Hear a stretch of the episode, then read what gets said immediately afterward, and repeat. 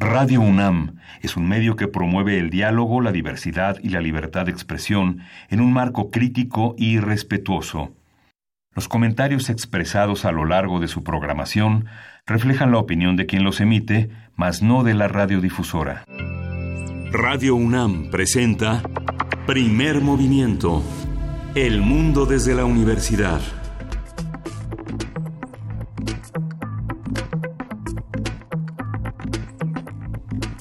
Hola, buenos días. Es 20 de septiembre viernes 20 de septiembre y son las 7.06 de la mañana aquí en la Ciudad de México. Estamos en la cabina de Radio UNAM en primer movimiento. Berenice Camacho, buenos días, ¿cómo estás? Buenos días, Miguel Ángel, muy bien. Buenos días a quienes nos sintonizan.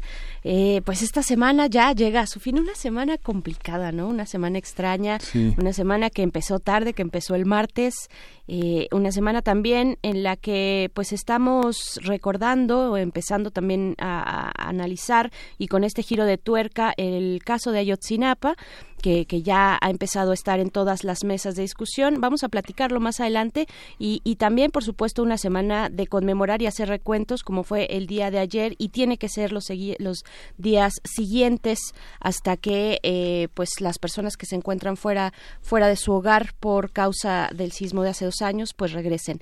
Entonces, ha sido una semana mm, eh, como un poco eh, curiosa, atípica tal vez y pues bueno, termina hoy, culmina con este debate que se dio hasta las 5 de la mañana del día de hoy. Hace aparte, apenas dos horas terminó la sesión en el Pleno de la Cámara de Diputados para discutir el dictamen de las leyes secundarias de la reforma educativa. ¿Cómo lo viste, Miguel Ángel? Pues sí, fue una, un debate muy álgido con 285 votos a favor, Morena y aliados de Encuentro Social del Partido Verde Ecologista, del Partido del Trabajo, eh, aprobaron por lo, en lo general y en lo particular el dictamen que expidió la Ley General de Educación, que abroga la Ley General eh, de la Infraestructura Física y Educativa y con el que desaparece ya el instituto encargado de dar mantenimiento a escuelas, eh, que finalmente es, representa ya la caída definitiva de la reforma educativa que eh, López Obrador y los diputados de Morena habían dicho que no iba a quedar ni una coma y efectivamente así fue.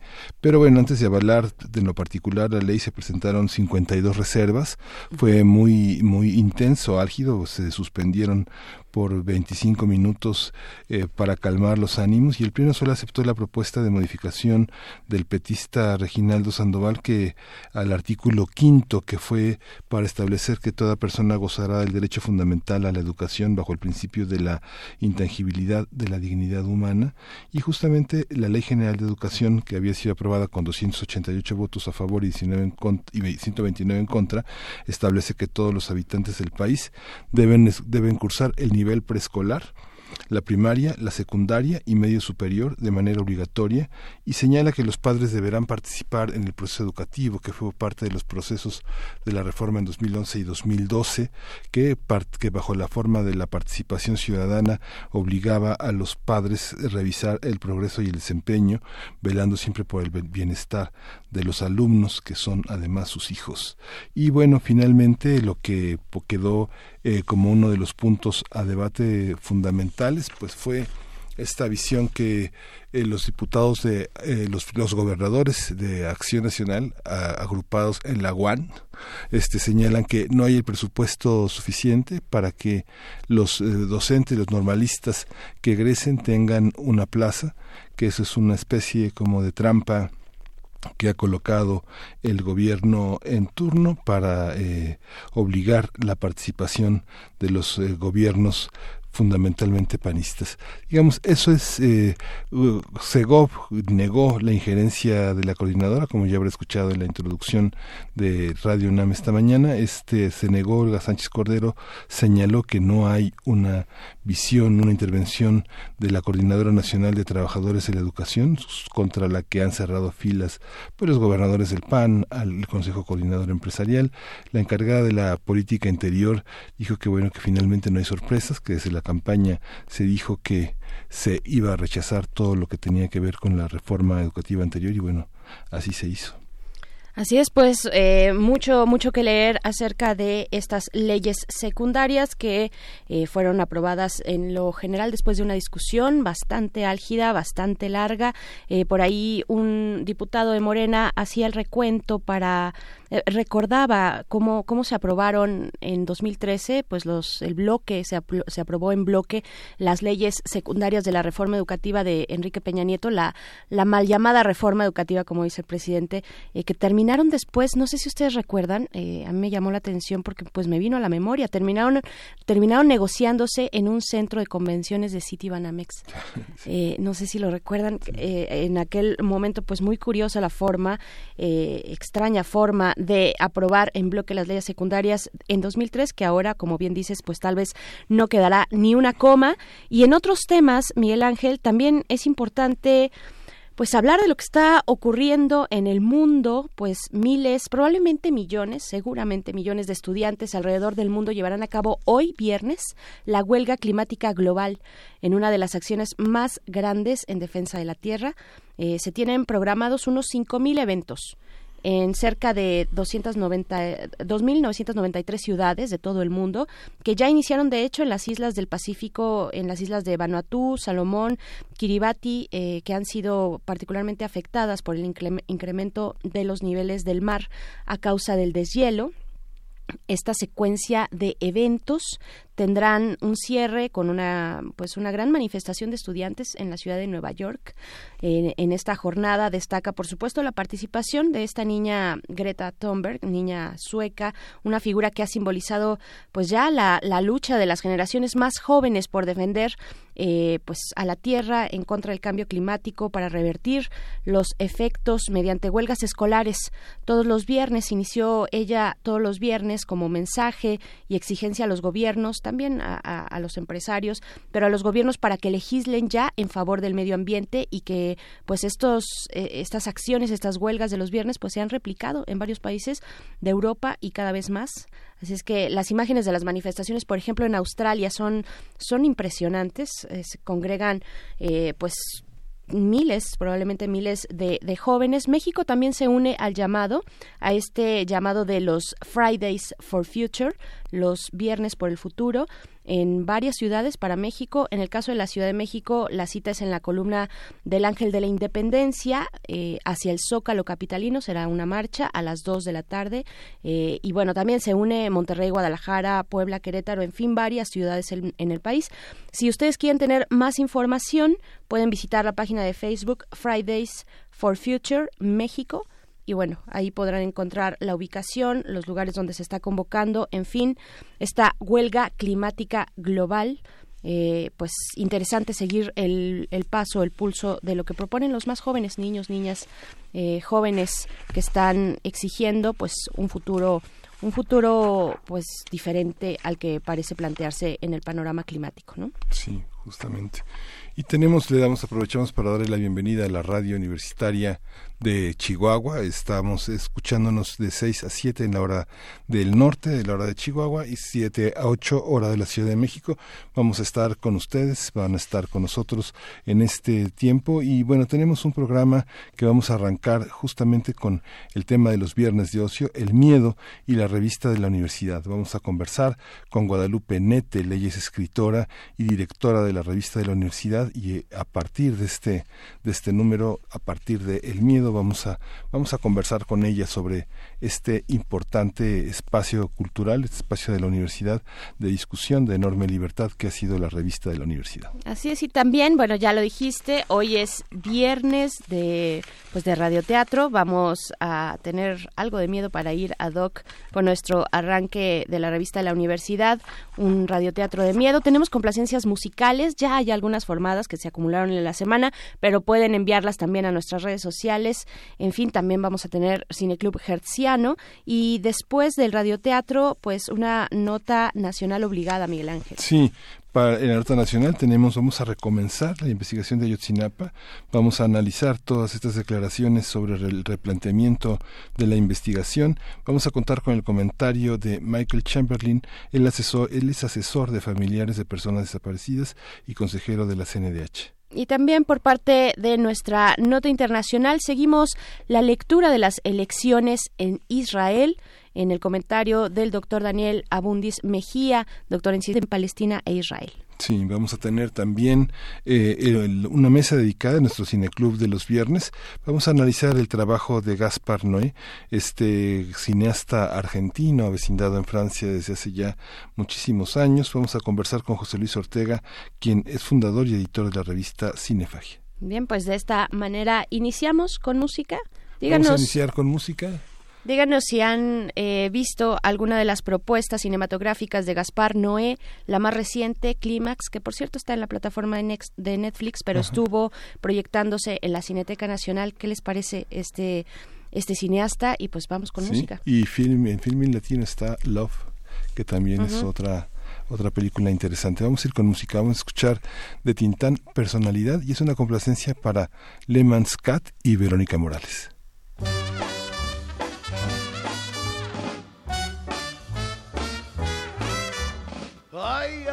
Ay, me estoy muriendo y derritiendo por ti. Cada momento es una locura sin ti, mas cada día siempre es así. Ay, ay, ay, ay, ay, yo me atormento, me vuelvo loco por ti. Tú tienes personalidad. ¿Quién? Personalidad. ¿Yo? Personalidad. ¿Qué va, men? Personalidad. Oh, no. Personalidad. ¿Sí? Personalidad es aquello que tiene el amor. Por eso, Por eso, ahora, ahora, ¿qué voy a hacer sin ti? Oh, oh, oh, Me atormentas, yo me derrito por ti. bom, bom, bom. Bom, bom, bom, Personality.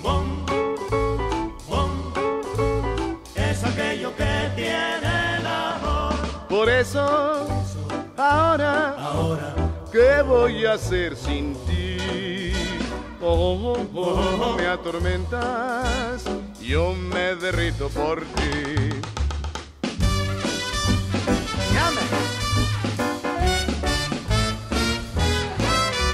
Ay, ay, ay, me estás matando, me estás quemando tu amor.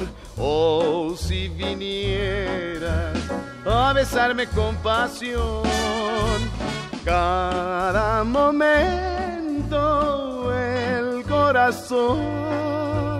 Ay, ay, ay, ay, ay, se va escapando, buscándote con fervor. tú tienes personalidad. ¿Quién, men? Personalidad. ¿Yo? Personalidad. No. Personalidad. ¿Sí? Personalidad. ¿Qué va? Personalidad es aquello que tiene el amor. Por eso, ahora, Ahora, ¿qué voy a hacer sin ti? Oh, oh, oh, me atormentas, yo me derrito por ti.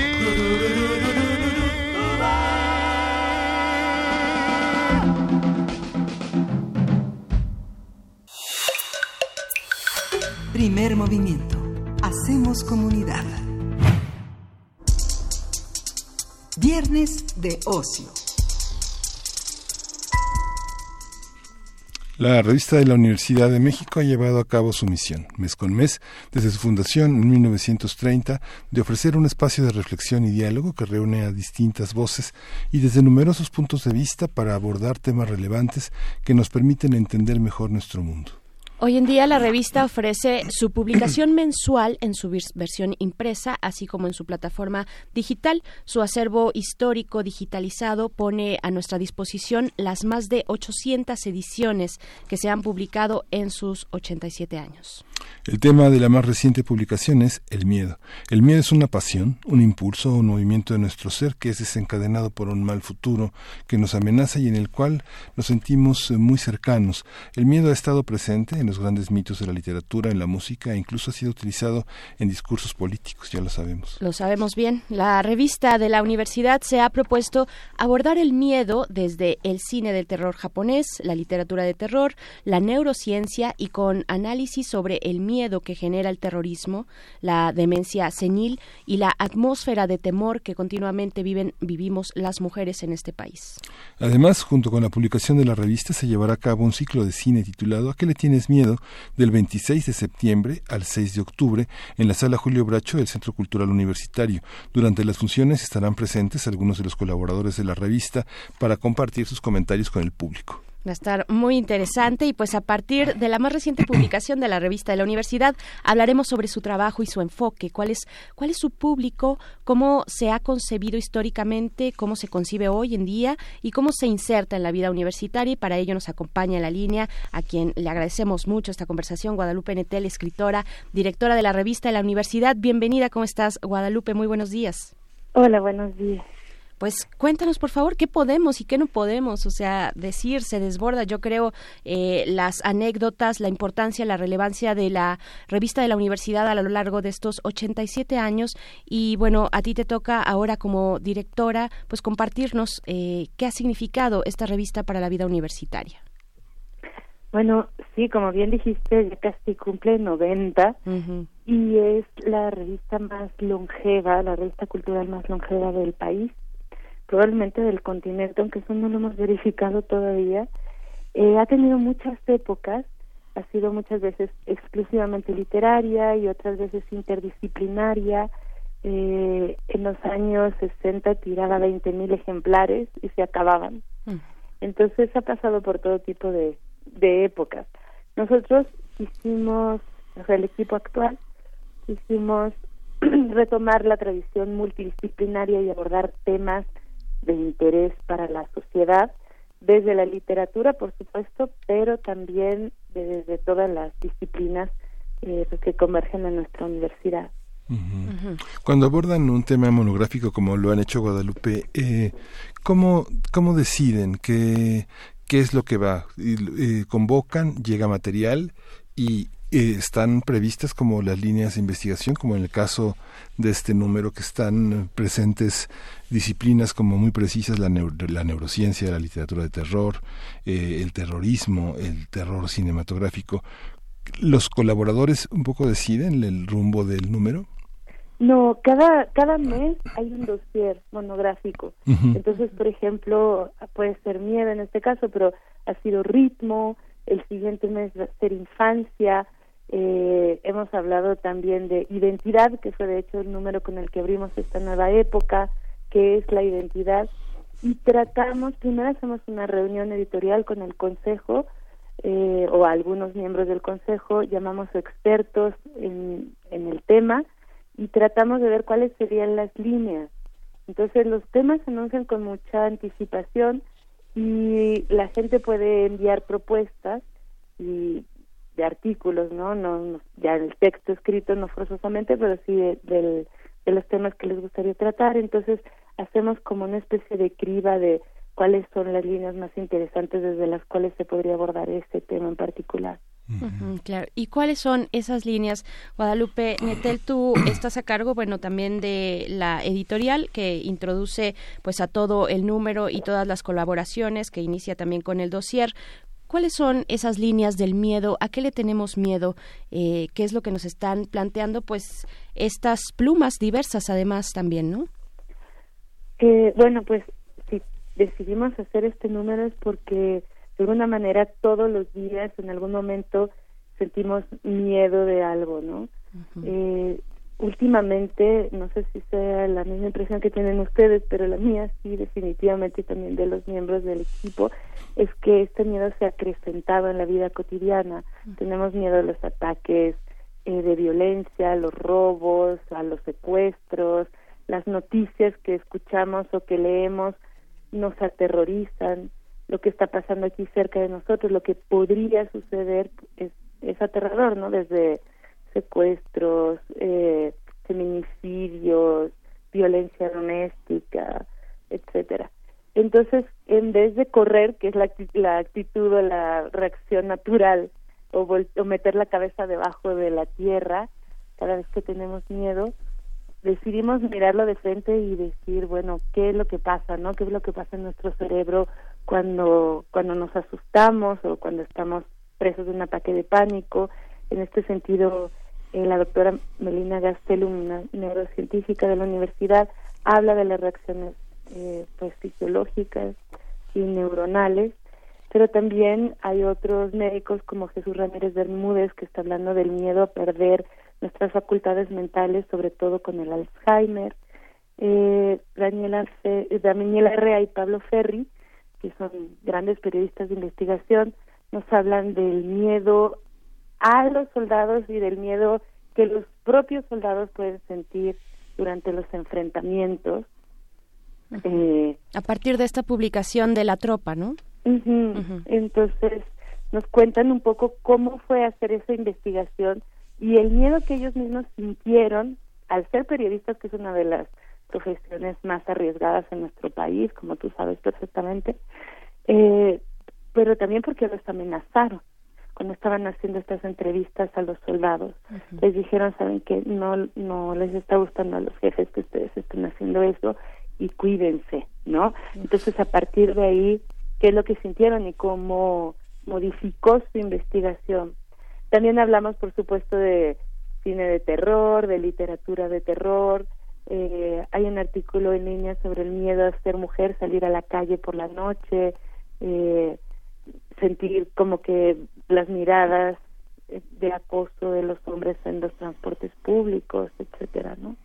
¿Qué reacciones reciben de, de, números fonográficos tan tan tan completos, tan diversos como los que han realizado? ¿Cómo cómo responde la comunidad académica? Porque finalmente la revista de la universidad no estaba obligada a publicar bajo las normas eh, de los trabajos académicos que se publican en journals especializados o territorios así.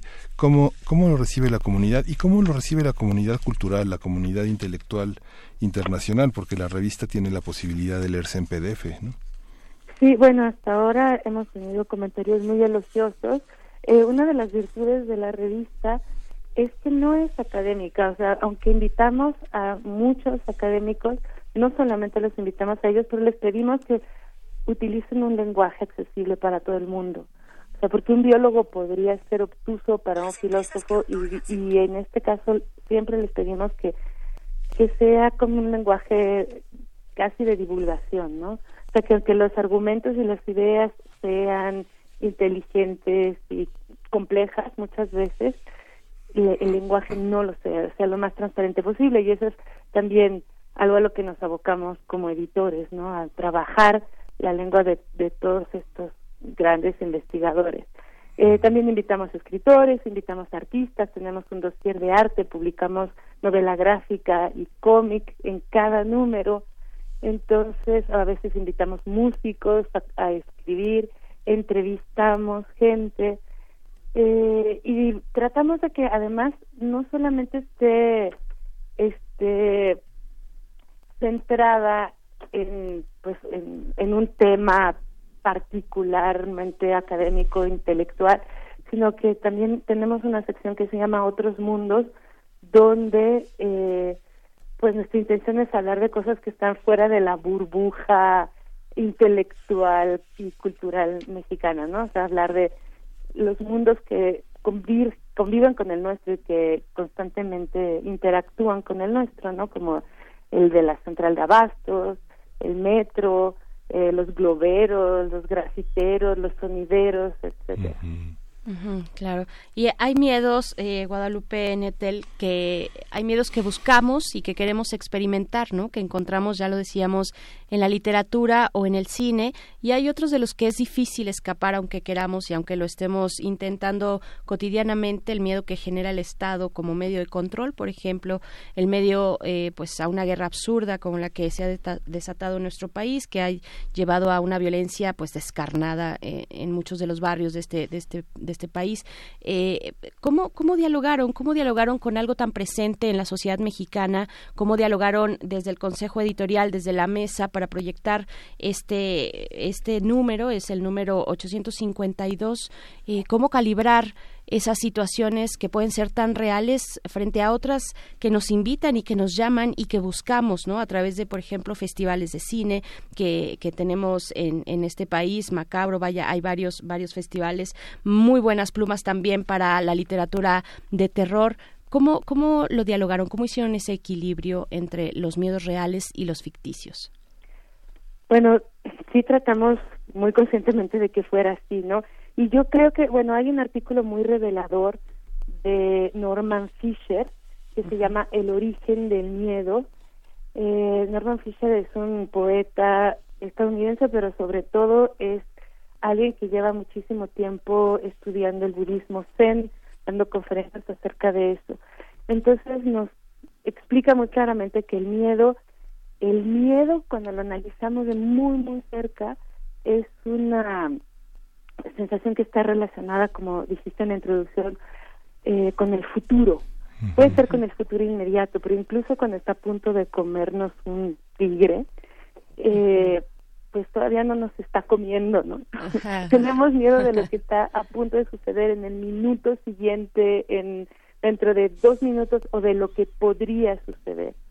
Entonces, esto es muy importante porque tiene que ver con esta proyección que los humanos tenemos muchísimo a hacer, ¿no? A, proyectar. Entonces, no nos da miedo el pasado, nos da miedo que se repita el pasado. Entonces, eh, esto era algo que queríamos más o menos dejar claro porque es una alternativa, ¿no? Eso es como si nos preguntamos cómo escapar del miedo o realmente hace falta escapar del miedo, cómo vencerlo sobre todo, es, eh, está ahí la clave, ¿no? Habitar plenamente el presente y no el segundo que va a suceder o que podría suceder.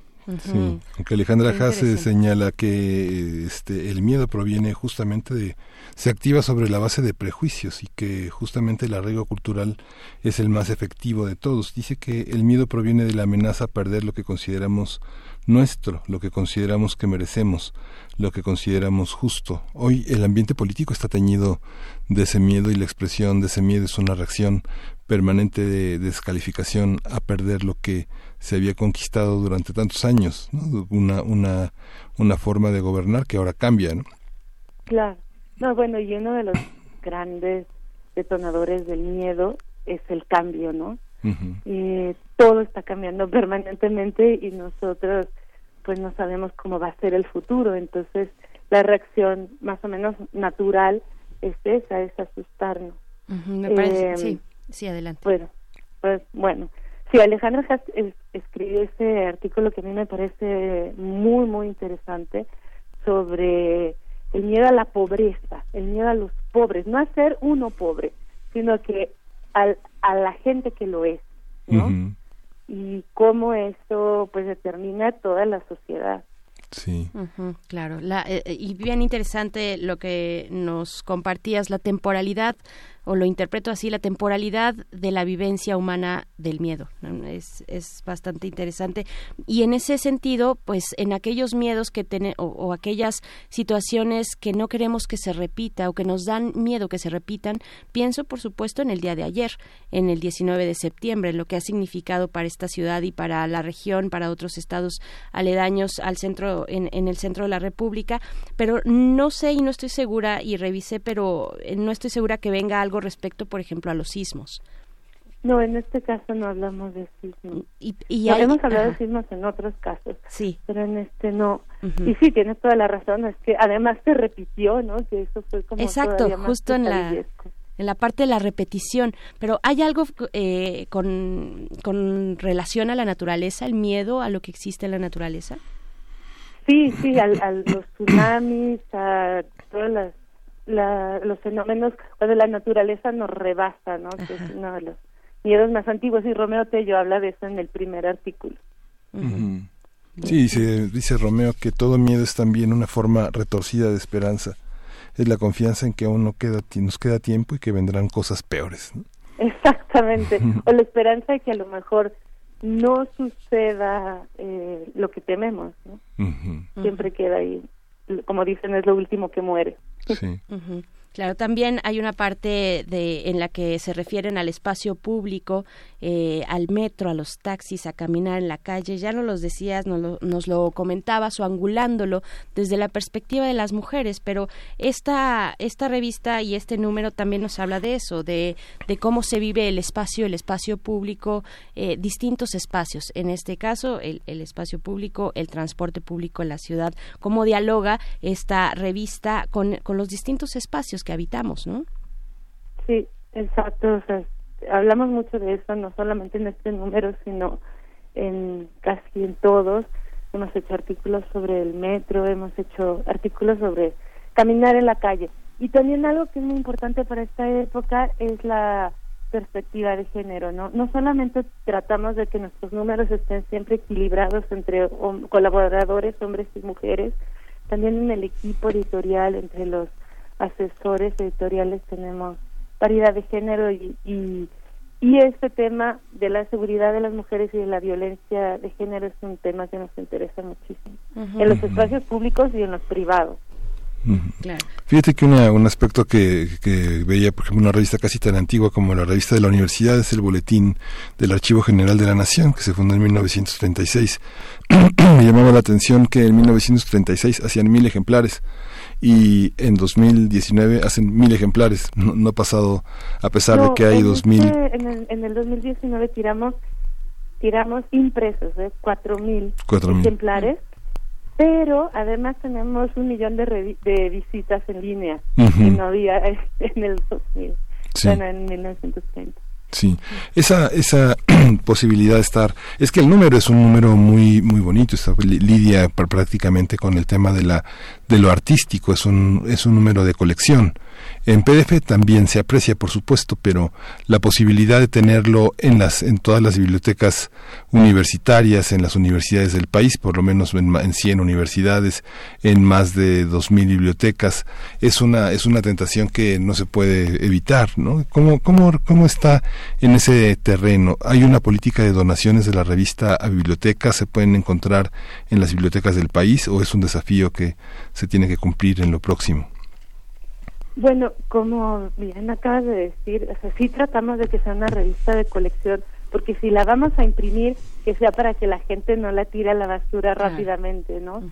Eh, entonces, por eso es el esfuerzo tan grande en, en arte y en imágenes. Eh, yo creo que es la revista, no es por nada, pero, modestia aparte, pero es la revista más bonita que se produce ahora en, en México, a lo mejor solamente es mi punto de vista, puede haber muchos, pero es una revista que sí busca dialogar con la historia del arte y con el arte contemporáneo. Entonces, eh, tenemos una directora de arte que es una figura que no existe en casi ninguna publicación, eh, diseñadores, etcétera, pero director de arte, como en el cine, no es tan frecuente. Eh, y claro, sí, sí donamos revistas eh, a los SH, a las ENES, eh, no solamente dentro de la UNAM, sino fuera también a las bibliotecas públicas. Es una revista subsidiada por la universidad. Se puede notar en el precio que hay una disparidad enorme entre el trabajo de producción, entre el costo de producción y el precio al público. Eh, entonces ya desde ahí hay como pues esta política de de llevar la cultura a todas partes, ¿no? Que tiene ahora la coordinación de difusión cultural. Y hay una tradición de revistas muy importante, no sé, pienso, por ejemplo, México en el arte. Yo creo que el desafío, no sé, artes y letras de la Universidad de Nuevo León, eh, lo hizo tierra adentro en algún momento, pudo tener esa, esa riqueza gráfica. Y bueno, indiscutiblemente Artes de México. Yo creo que Artes de México es una revista eh, ¿Qué será? ¿Es una revista, Guadalupe? Artes de México, ¿cómo lo considerarías? Sí, Artes de México es una hermosísima revista. Sí, es una una de las revistas este pues con las que compite la revista de la universidad porque su pues, este digo su producción es muchísimo muchísimo más costosa ¿no? pero yo diría que no diría que compiten porque son temas muy distintos no o sea nosotros estamos enfocados justo nuestros temas son como miedo ritmo y ellos están mm, son más anclados en la tierra y en la belleza de los productos de... El tequila. Sí, por ejemplo. El mezcal. ¿No? La talavera. O, artesanías huicholas, o, o sea, son más estetas en ese sentido. Nosotros sí tratamos, pues, como de crear una polémica y somos interdisciplinarios sobre todo. Y mensual. Muchísima ciencia, economía. Entonces, y además mensual. Sí, ¿No? Que es algo muy difícil para una revista. Casi todas son casi todas son religiosas y en las académicas también, ¿no? Vemos que el último número de la revista, no sé, de Ciencias Sociales fue abril de 2017, ¿no? Guadalupe, en cuanto a la gráfica, en cuanto a la propuesta visual, artística, ¿hay también eh, alguna algún diálogo con los colaboradores eh, o digamos que la, el departamento de arte, la encargada del arte, eh, pues es la persona que decide o, van acompañándose, digamos, hay, hay, una relación, hay un diálogo para decidir las imágenes o entre una serie de imágenes elegir la que finalmente quedará en la, en la versión? Bueno, esta directora de arte es realmente como una editora, ¿no? Es la editora ah. de imágenes. Ella tiene un equipo de asesores también, entre los cuales está Magalia Reola, eh, Abraham Cruz Villegas, Nadia Baram, que de vez en cuando eh, participan y dan ideas, sugerencias, pero ella sobre todo decide dentro de esta política de la revista que es conservar el equilibrio entre jóvenes y autores más consagrados, entre contemporáneos y clásicos, eh, entre desconocidos y gente que ya está despuntando claro. Y bueno, junto con esta publicación, la número 852, pues comentábamos al inicio que se llevará a cabo un ciclo de cine que han titulado ¿A qué le tienes miedo? El próximo 26 de septiembre, del 26 arranca hasta el 6 de octubre en la sala Julio Bracho del Centro Cultural Universitario. ¿Qué vamos a poder encontrar ahí? Espacio para que es este que se va a articular en torno al miedo a la publicación de esta revista de la universidad. Pues es un proyecto, eh, como dices, de colaboración entre la Filmoteca de la UNAM eh, y la revista, y entonces tratamos de, de diseñar un ciclo conjunto que quisiera dialogar lo que tiene la, la universidad en, en estas dos eh, dependencias, ¿no? Entonces, está, por ejemplo, bueno, la, presentación del número de la revista es el jueves 26 de septiembre a las 18 horas. Y empezamos con una película de cine de terror japonés porque en el número hay un artículo muy bueno que es como toda una especie de panorama del cine de terror japonés escrito por Cristina Rascón que va a presentar justo esa película se llama Es Mortal eh, de Tsumetai Netaikyo. Y luego va a haber películas como Spider de David Cronenberg se este presenta el 27 de septiembre el sábado 28 todavía a las 16.30 todos los días va a ser a las 16.30 eh, Profundo Carmesí de Arturo Ripstein. El domingo Los Malditos de Lucino Visconti. Mm, va a estar también La vida de los otros. El miércoles 2 de octubre, La imagen perdida eh, de Riti Pan, una colaboración entre Camboya y Francia. Y así distintas películas que van hablando del miedo en todos los ámbitos posibles, ¿no? O sea, lo mismo que la revista Miedo a perder la razón, el miedo al espionaje, el miedo al Estado, el miedo eh, pues a la pobreza, ¿no? Está la teta asustada el sábado 5 de octubre, eh, esta película peruano-española del 2009 de Claudia Llosa. Y también estarán algunos colaboradores presentes, colaboradores de la revista. ¿Va a haber una especie de foro con, eh, con sus lectores? Exacto. Entonces, cada, antes de cada, no, después de cada sesión hay un comentario de muchos de los colaboradores de la revista, como Daniela Rea y Pablo Ferri van a comentar Los Malditos, esta película que te comentaba de Visconti. Eh, y otras personas que no colaboran en este número, pero que suelen gravitar alrededor de la revista, como Mariana Saúa, eh, que comentan otras películas, ¿no? Sí. Pues muchísimas gracias, Guadalupe. Eh, los números que nos esperan son la infancia, cultura, feminismos y, bueno, ya están como las líneas fundamentales. ¿Qué, qué, qué esperaremos para la infancia? Bueno, eh, la infancia desde sus lados más luminosos y sus lados más peligrosos, ¿no? los niños son obviamente el, sector más vulnerable de la población junto con los ancianos, pero a nivel mental pues son los más frágiles probablemente.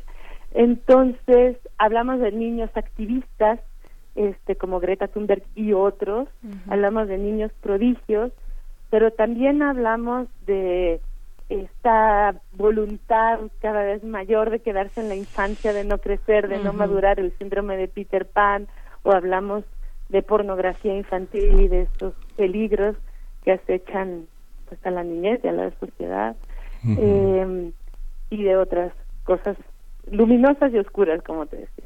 Sí, ser niño, recuerdas ese libro de Pascal Brunner que es extraordinario, La infancia recuperada, que es esa voluntad de regresar a los algodones de, la, de, la, de los primeros cuidados, los hayas tenido o no, ¿no? Exactamente. Sí, yo pensaba en L'enfant terrible, ¿no? También eh, estos eh, niños, pues que, que siguen que siguen así durante muchos años.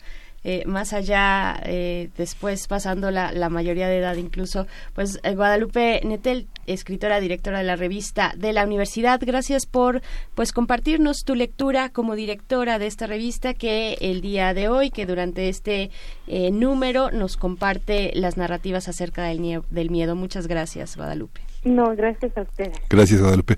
Vamos a ir con música, vamos a escuchar El Pozo de Bulgur y es una complacencia para Tomás Herrera. Vamos. Qué tenebroso, inmóvil grito de horror, fúnebre la noche, murciélagos, coro de tragedia antigua, voz en off.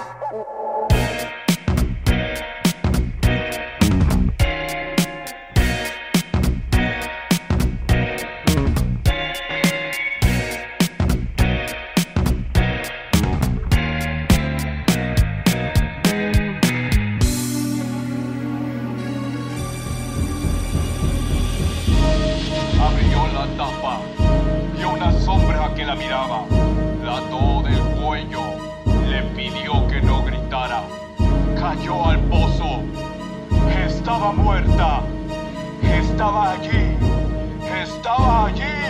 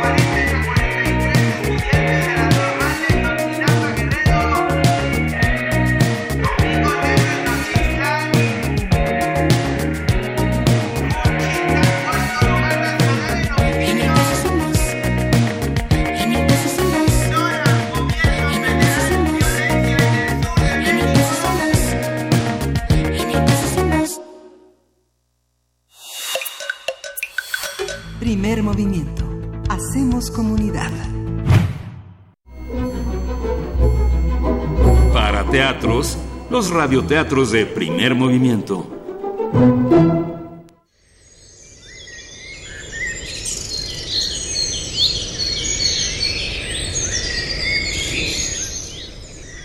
Caipora el Padre Monte, leyenda típica de Brasil, versión de Ruth Guiamaraes, del libro Cuentos de Espantos y Aparecidos, coedición latinoamericana 1992, editorial Sitli.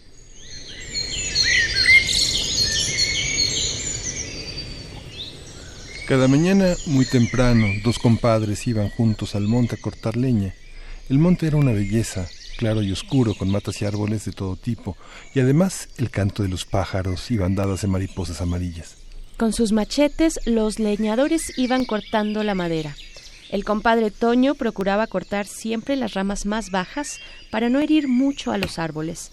El compadre Chico cortaba troncos, quebraba ramas sin necesidad y a veces hasta mataba a un animal solo para practicar la puntería.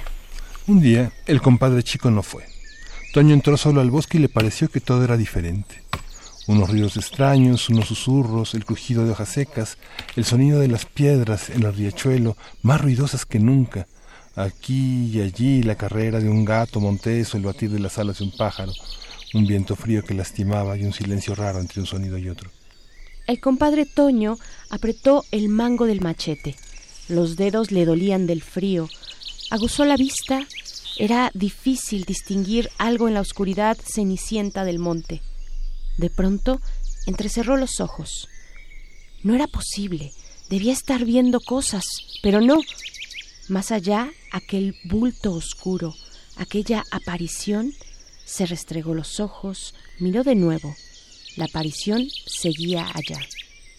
Detrás parecían venir todos los animales del mundo, los grandes y los pequeños, los de plumas y los de pelos, los comedores de carne y los comedores de hierba. El corazón del leñador se detuvo. Era el caipora, el padre monte. El leñador, paralizado de miedo, lo vio venir lentamente, cada vez más cerca. Era enorme, verde de la cabeza a los pies. Parecía una planta andando, las piernas fuertes, grandes, el cuerpo cubierto de pelos gruesos como cerdas, los brazos largos, casi tocando el suelo, el hocico de zorro, las orejas cortas, atentas, con las puntas hacia afuera. Inmóvil, sin habla, el leñador recordaba las historias sobre el caipora, que ríe como cualquier persona, que fuma tabaco de hoja en pipa de barro, que persigue a los que dañan las plantas y matan a los bichos sin necesidad, que es castaño, con los pelos arrastrando por el suelo, pero este era verde, muy verde.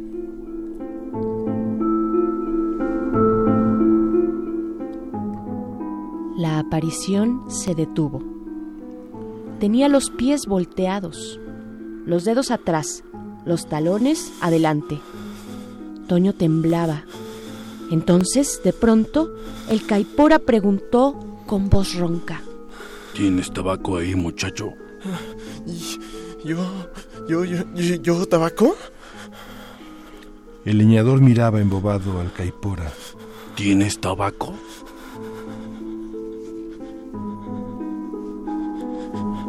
Repitió el bicho en un ronquido sordo, extendiendo su mano peluda. El leñador dejó de temblar, pero no podía hablar. Asintió, abrió el morral, sacó un atado de tabaco y se lo alcanzó. Más que deprisa, el caipor agarró el tabaco y se fue trotando con la ristra de animales atrás. El compadre Toño se apartó y se les quedó mirando. La huella del caipora se imprimía al revés en el suelo, las pisadas volteadas para acá, mientras él corría para allá. Atrás, todos los animales, zorros, lapas, tapires, capibares, jaburus. En el aire, sobre su cabeza, el suave revoloteo de las tórtolas. El leñador se secó el sudor de la frente. Ah, tengo que trabajar, así sea para pasar el susto.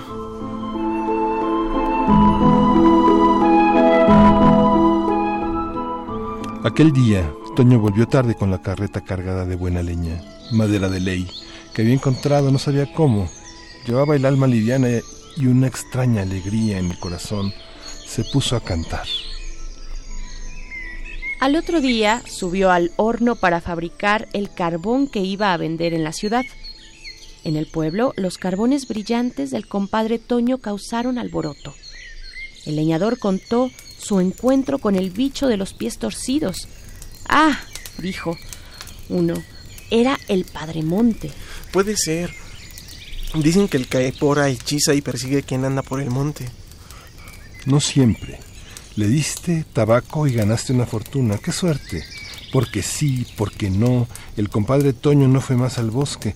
El compadre Chico, su compañero, supo de la buena fortuna de Toño envidioso, fue a buscarlo para arrancarle el secreto de su riqueza, pero solamente oyó unos gruñidos y unas disculpas. No sé, pienso que mi suerte fue por causa del encuentro, pero no, no, no estoy seguro. Y quedó en eso.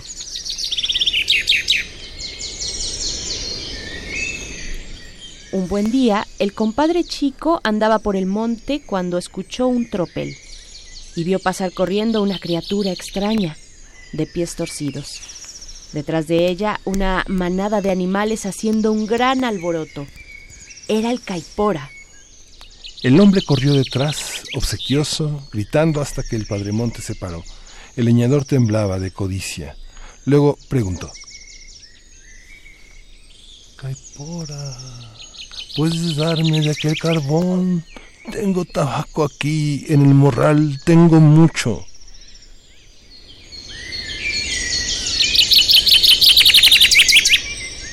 La cara del bicho se ensombreció. De sus ojos salían chispas verdes de odio. De pronto, todo cambió y se hizo un gran silencio. Ni una hoja se movía. Con un ronquido sordo, el caipora avanzó hacia el hombre y lo agarró. Y aquel día surgió un nuevo espanto, un hombre que vuelto al revés, que vaga de aquí para allá como alma en pena.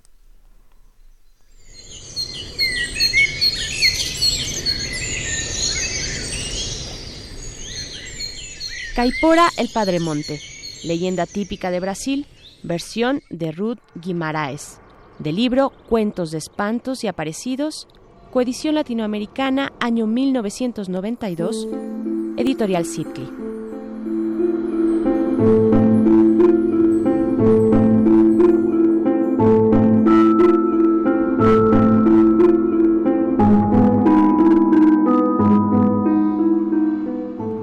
Con este radioteatro de viernes despedimos nuestra primera hora.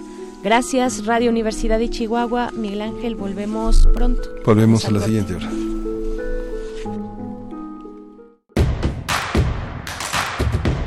Síguenos en redes sociales. Encuéntranos en Facebook como Primer Movimiento y en Twitter como arroba PMovimiento. Hagamos comunidad.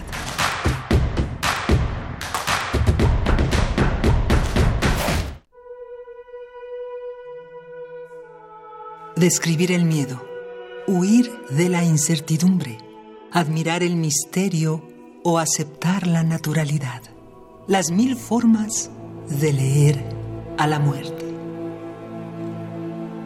Radio UNAM te invita a conocer las variables de la literatura mortuoria en el curso Poesía y Muerte. Autores hispanos del siglo XX. Un mapeo de los autores en nuestro idioma que han abordado el tema de la muerte, impartido por Fernando Axel Nájera Hernández. Lunes y miércoles de las 17 a las 19 horas en las instalaciones de Radio UNAM, del 16 de octubre al 25 de noviembre. Informes e inscripciones al 56 23 32 72. Cupo limitado. Radio UNAM. Experiencia sonora.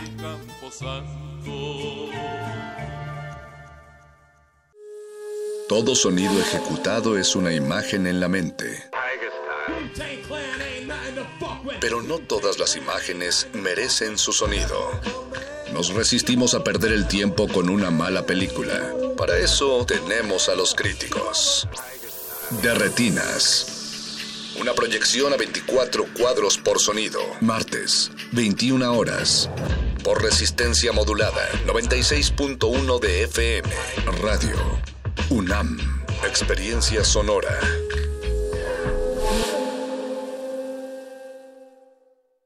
Somos mexicanos, somos gente de acción, los mismos que siempre hemos defendido la libertad.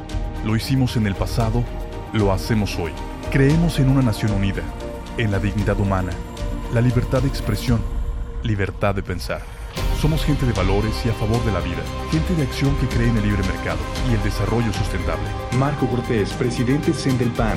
Hoy más que nunca defendemos los valores de nuestros fundadores. Acción Nacional. 80 años de acción por México. No esperes a que llegue la tormenta. Prepárate. Si te encuentras en la costa y se acerca un ciclón tropical, no te acerques al mar ni realices actividades acuáticas. Protege tus instrumentos de trabajo y a tus animales y resguarda bien cualquier sustancia peligrosa. Sigue las indicaciones de protección civil y si te piden evacuar, hazlo inmediatamente. Tu vida y tu seguridad son lo más importante. Comisión Nacional del Agua. Gobierno de México. Ai Weiwei. Restablecer en memorias. Restablecer en memorias. A pesar de la distancia geográfica, el artista de origen chino explora los traumas de las experiencias de China y México en un relato que apela a la obligación de construir la memoria social. Museo Universitario Arte Contemporáneo. MUAC, en Ciudad Universitaria, del 13 de abril al 6 de octubre. Pancarta climática. El mundo tiene límites.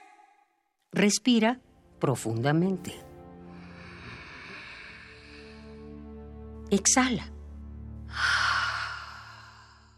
A la vida en nuestro planeta le llevó aproximadamente 2.500 millones de años. 2.500 millones de años para lograr que respiremos. La fantasía económica es crecer y crecer por siempre. Se nos dice que mientras esto suceda, todo estará bien y no habrá crisis. La cuestión es que el mundo no va a seguir creciendo. No va a haber más tierra. No va a haber más petróleo. Y para colmo, cada vez hay menos biodiversidad. Sí, el mundo parece un lugar redondo y grande, muy grande, pero es finito. Respira profundamente. Exhala.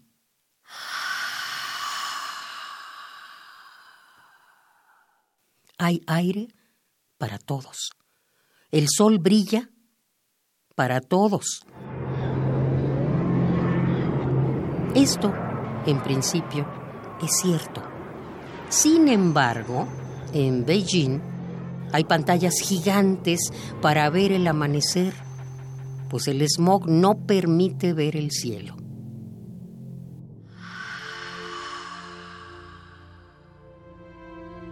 Nos acercamos velozmente al mundo de los excluidos climáticos. Radio UNAM se une a la huelga por el clima convocada hoy, 20 de septiembre, por la militante climática Greta Thunberg, adolescente de 16 años. Pancarta climática. El mundo tiene límites.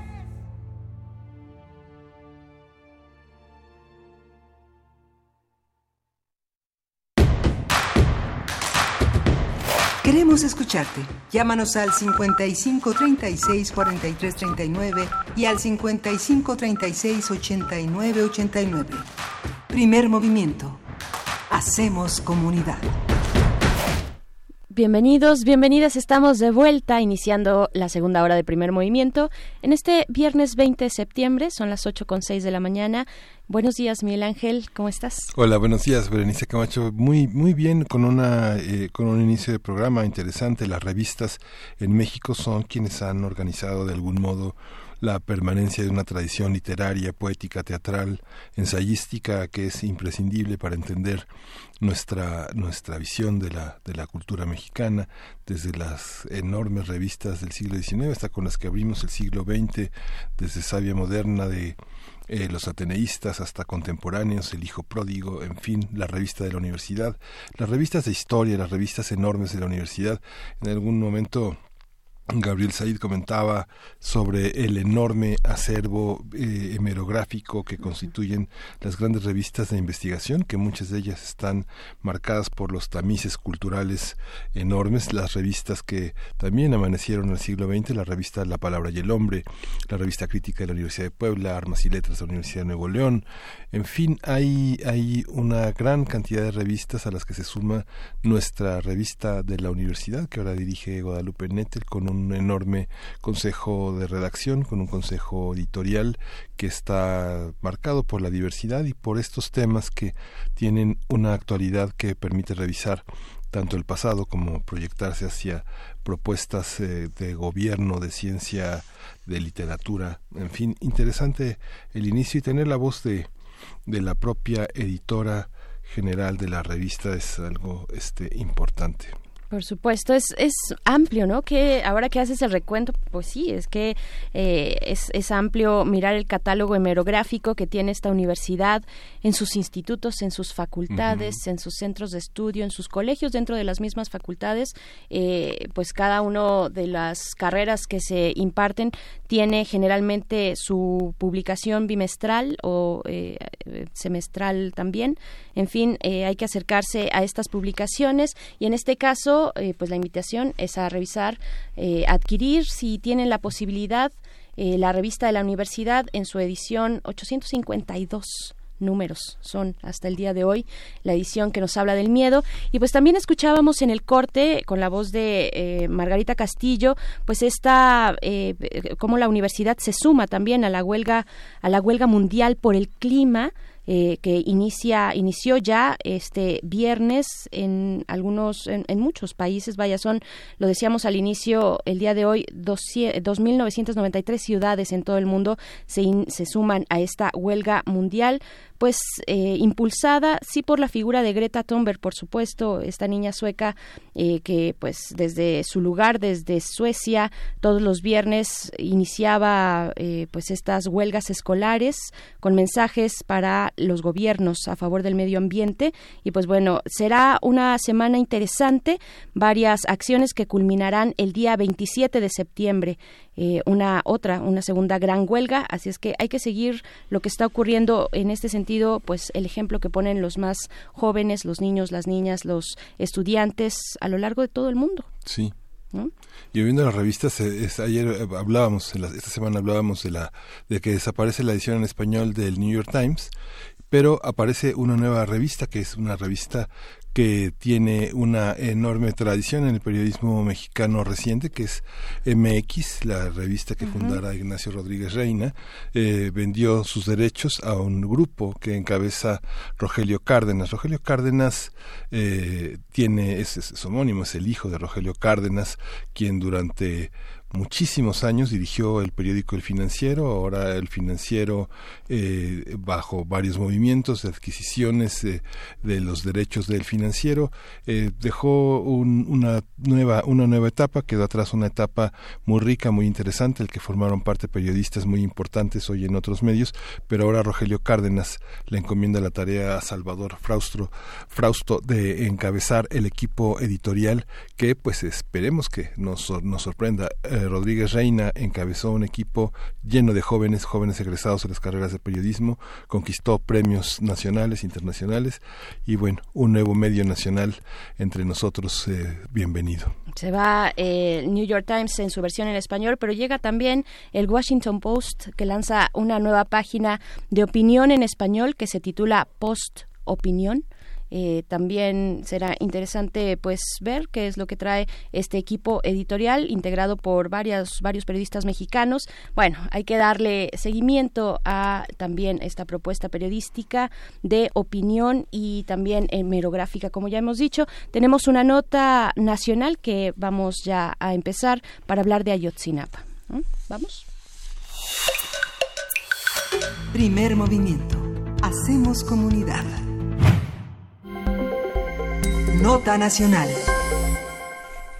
Tras una reunión con los padres de los 43 normalistas desaparecidos de Ayotzinapa, Alejandro Hertzmanero, titular de la Fiscalía General de la República, se comprometió a iniciar de cero las investigaciones sobre el caso Iguala. En la reunión en Palacio Nacional, Omar Gómez, fiscal especial del caso, explicó que la indagatoria se reiniciará a partir de las líneas de investigación que no han sido tomadas en cuenta. Desde que asumió la presidencia el pasado primero de diciembre, el presidente Andrés Manuel López Obrador se ha reunido con los familiares de los 43 y ha reiterado su interés en que el caso se resuelva. En su conferencia matutina el pasado miércoles, el mandatario pidió a cualquiera que posea información sobre el caso su colaboración para resolverlo. Y pues conversaremos sobre las implicaciones de volver a empezar la investigación en el caso Ayotzinapa. ¿Cuáles son los retos? ¿Cuáles las oportunidades y cómo sería deseable que ocurriera este proceso? Para ello nos acompaña en la línea Michael Chamberlain, quien es asesor de familiares de las personas de, personas desaparecidas en nuestro país, consejero de la Comisión Nacional de Derechos Humanos. Bienvenido. ¿Cómo estás, Michael Chamberlain? Muy buenos días. ¿Qué tal? Buenos días. Gracias. Pues, eh, ¿cómo, eh, cómo, cómo tomar esta noticia. Se reinicia, da un giro de 180 grados, digamos, el proceso eh, de investigación para el caso Ayotzinapa. ¿Cómo, ¿Qué lectura le das? Bueno, claro que es una buena noticia. Eh, digo, todo el mundo, mucha gente estábamos esperando que se tomaran, como mencionaron, las líneas de investigación que se han obviado todo este tiempo y que salgan de, de la lógica de la verdad histórica que pues cada vez había más elementos para, para no creer que esta era real. Entonces es una buena es una buena noticia. Eh, evidentemente eh, todo este tiempo pues es, son es un agravio también para las familias y son nuevas violaciones a derechos humanos, al debido proceso, al acceso a la justicia, incluso para quienes fueron detenidos y torturados, en fin, este, sumaron los agravios y es tiempo de desandar, creo yo, eh, esta grave situación hasta encontrar a los a los, a los estudiantes. Osorio Chong esta mañana está en todas las primeras planas de los periódicos diciendo que no se puede desestimar el esfuerzo que hicieron y el dinero que invirtieron cuando gran parte de los últimos dos o tres años de la administración a, que tuvo a su cargo en la Secretaría de Gobernación fue marcada por la impunidad, la indiferencia y justamente la desatención de, líneas de investigación en muchísimos casos, toda la legitimidad perdida. ¿Cómo se leen hoy las declaraciones de Osorio Chong? ¿Qué representan? Híjole, yo creo que eh, yo creo que se sigue desoyendo la, exigencia de las familias eh, y de la sociedad de llegar al fondo de, de, lo que sucedió en, en Iguala esa noche. Eh, seguramente, digo, habrá cosas que, que el fiscal recupere de esa investigación, pero, pero estaba mal enfocada. Eh, hubo, este, pruebas fabricadas, hubo, insisto, tortura, eh, hubo eh, ignoraron líneas de investigación como como la salida a Huitzuco y no la de Copula eh, no investigaron cosas muy fundamentales como la, las llamadas telefónicas, los, las redes de vínculos de, esa noche. Eh, es decir, ah, hubo una gran, gran indolencia y, y con ello creo que también ocultaron responsabilidades de otro nivel que ojalá ahora podamos ir conociéndola. Eh, eh, sí, a, todas luces, este, una investigación muy mal practicada, eh, e insisto, con, con muchos nuevos agravios a muchas otras personas eh, que no debieron haber pasado. Claro, es un largo camino recorrido. Son, estamos llegando a el cumplimiento de los cinco años desde eh, aquel 26 de septiembre de 2014. Mucho camino andado entre las los distintos eh, momentos importantes. Pues está pues está la actuación de la Comisión Nacional de Derechos Humanos, eh, una recomendación emitida por la Comisión. ¿Qué decir, qué decir de todas estas acciones? ¿Cómo entenderlas? ¿Cómo entender también, por ejemplo, la liberación de estas 26 personas eh, imputadas eh, a la luz de este cambio de rumbo? ¿Cómo, ¿Cómo entenderlo? ¿Cómo van a ir, digamos, intercalándose todos estos actos que ya se han logrado frente a este nuevo giro? Híjole, bueno, eh, son como dos elementos. Uno es, eh, evidentemente, eh, es, es, tardío, o sea, cinco años para, para los pocos resultados que existen es, es inaceptable, eso no, eso no puede pasar. en México es uno de los grandes retos que tenemos que remontar, no solamente para el caso de Chinapa, sino pues para el fenómeno de la desaparición en el país eh, eh, es simplemente eh, inaceptable, ¿no? Y, es una muestra de cómo la la, la, Procuración de Justicia en general está desmantelada en México y, remontarlo en el caso de, de, Ayotzinapa va a ser quizá el primer esfuerzo por remontar la esta misma ineficacia de las procuradurías empezando por la Fiscalía General. Eh, eh, eh, es, eso será una, en su caso, una, una buena noticia. ¿no? ¿Cómo, ¿Cómo retomar? Eh, yo espero que, que haya una investigación mucho más científica en la búsqueda de pruebas y, y de los responsables. uno de los grandes errores eh, que se cometió fue eh, eh, pues centrarse nuevamente en las declaraciones como única prueba y por tanto el arrancarlas bajo tortura. creo que debe haber una mejor valoración este, em, de otras pruebas para, para poder enjuiciar a los responsables, insisto, y, y a ir más allá, más allá de, de los autores materiales, porque evidentemente hay, hay hay responsabilidades de un nivel mayor, ¿no? Eh, eh, y es gente que no ha sido ni llamada a declarar ni, ni, procesada, mucho menos. Se lee, se lee en los medios que eh, se han aceptado las recomendaciones de la Comisión de Derechos Humanos, pero Alejandro Encinas puntualizó que justamente de los 200 puntos que están en, en vilo actualmente corresponden a las líneas propuestas por la Comisión de la Verdad y Acceso a la Justicia para el caso Iguala y no a las que planteó la Comisión. ¿Cómo entra la comisión? ¿En qué grado es eh, escuchada? Si ha habido a lo largo de todos estos nueve meses del sexenio, diez meses ya, eh, una queja generalizada por parte de la gente que colabora en la Comisión de Derechos Humanos sobre eh, cierta indiferencia, cierta distancia frente a las propuestas de la Comisión. ¿Cómo, cómo entender esta colaboración ahora?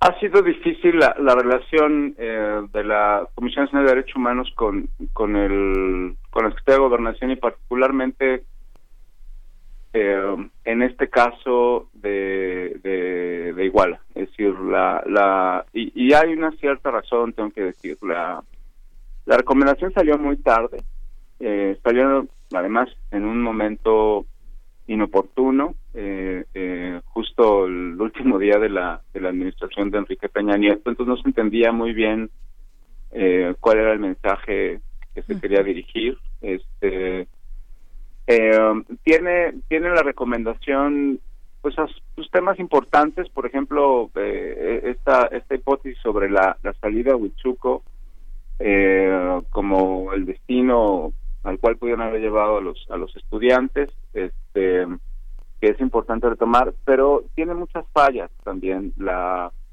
la recomendación que fueron en su momento muy criticadas eh, por el equipo argentino de antropología forense, por el Centro de Derechos Humanos Miguel Agustín Pro, este y que pues han venido de alguna manera apareciendo, es decir, el, hecho de que no hubiera sido capaz la CNDH de dictaminar eh, tortura en lo que después vimos en un video eh, es grave, ¿no? Es grave además en un contexto de tortura generalizada en el caso. Um, entonces es, muy complicado en este caso en particular y en esta recomendación tomarla en su en su totalidad. Hay una propuesta de línea de investigación eh, eh, pues que a mí me parece a todas luces equivocada por parte de la Comisión Nacional este, y, lo y lo mencioné así al presidente en una sesión de consejo este que intenta pues eh, culpar a los estudiantes de la misma desaparición y eso es eso es equivocado no o sea no se puede culpar a las víctimas de su propia desgracia. Este y entonces es, es, es difícil es difícil esa recomendación en particular, eh, eh, y, pero creo que hay cosas que habría que valorar en su momento y rescatarlas y supongo yo que particularmente el fiscal especial lo lo, lo, hará en su momento. Claro, tenemos, eh, bueno, frente a esta noticia eh, de días pasados de la liberación de los policías municipales de Iguala que se encontraban eh, en proceso de investigación, pues hay otras personas, bueno, estos ya fueron liberados por la decisión de un juez, como, como, es, como, como es siempre, pero hay otras personas que se encuentran en prisión preventiva. ¿Qué, qué, qué pasará en, en este cambio de rumbo con lo que, lo que lleva el proceso a nivel judicial, ¿no? con lo que se tiene, con lo que se tiene que desechar? Vaya, se tiene que hacer rehacer, digamos, el caso de, desde desde cero, ¿no? Supongo eh, en cuanto a pruebas y, también en cuanto a personas inculpadas y personas que se encuentran en prisión preventiva, ¿no? Bueno, yo creo que lo primero es que la fiscalía tendrá que asegurarse que las pruebas que tienen son sólidas, ¿no? Eh, para poder mantener el proceso y si son responsables que no vayan a salir por fallas en la integración. Este, yo creo que es el primer deber de la fiscalía, ¿no? Por otro lado, porque si es gente inocente no tiene por qué estar ahí. Exacto. Que también se dio el caso de, de, y lo, por ejemplo lo señaló la CNH también, algún alguna persona que no tenía relación con los hechos y estaba ahí eh, siendo confundido con un narcotraficante y a todas luces no era este ese narcotraficante. Eh, em, entonces la, la fiscalía tiene que asegurarse de que todos los que están y tener las pruebas eh, sólidas para, para llevar el proceso a, a, buen término. ¿no? Sí. Eh, son, son personas que fueron exhibidas ante la opinión pública y ante su propia comunidad como verdaderos criminales y delincuentes, ¿no? Exacto. Eh, existe el, el, caso de, de un maestro, que es el que recuerdo, este, que no tenía ninguna relación con los hechos y estuvo preso pues durante un buen rato este y, y, esto fue parte de la fabricación digamos no el, el tema el tema digamos más preocupante de cuando se hacen malas investigaciones es que es que se genera la duda no este y la duda sobre la honorabilidad de las personas es, es, algo muy difícil de remontar no eh, y la duda sobre la culpabilidad o no eh, es eh, digamos terrible para las víctimas no este por eso lo que tiene que provocar la, la, la fiscalía es certeza en las investigaciones con pruebas sólidas científicas, no solamente a partir de, de declaraciones. ¿no? claro. ¿Qué decir también de esta exigencia de los padres y madres eh, de proceder penalmente en contra de figuras pues tan relevantes como el ex procurador Murillo Caram o también el, el exdirector de la Agencia de Investigación Criminal de Tomás Cerón eh, por una mala integración de la investigación. Eh, ¿qué, decir? ¿Cuáles son las consecuencias que podemos empezar a ver? ¿Hay voluntad para que esto, voluntad y también indicios para que esto se lleve a cabo de manera penal? A ver, sin duda se tienen que investigar las responsabilidades administrativas o penales eh, que, tengan los servidores públicos, porque de otra manera esto no no no se va a reparar, es decir, no no si no se generan precedentes de que no hacer bien el trabajo y al revés eh, generar violaciones a derechos humanos en la comisión del trabajo eh, genera responsabilidades lo que lo que vamos a seguir viendo es que se repita eh, eh, yo creo que debe haber también un, un procesamiento en contra de estas personas de tal manera que sea un, un ejercicio pedagógico, ¿no? Este, para, acerca de la importancia de llevar a, cabo bien los trabajos y de no violar derechos humanos en, en, la procuración de justicia. Eh, me parece que es correcto y me parece que tiene que ir hasta las hasta las últimas eh, consecuencias y, y los últimos responsables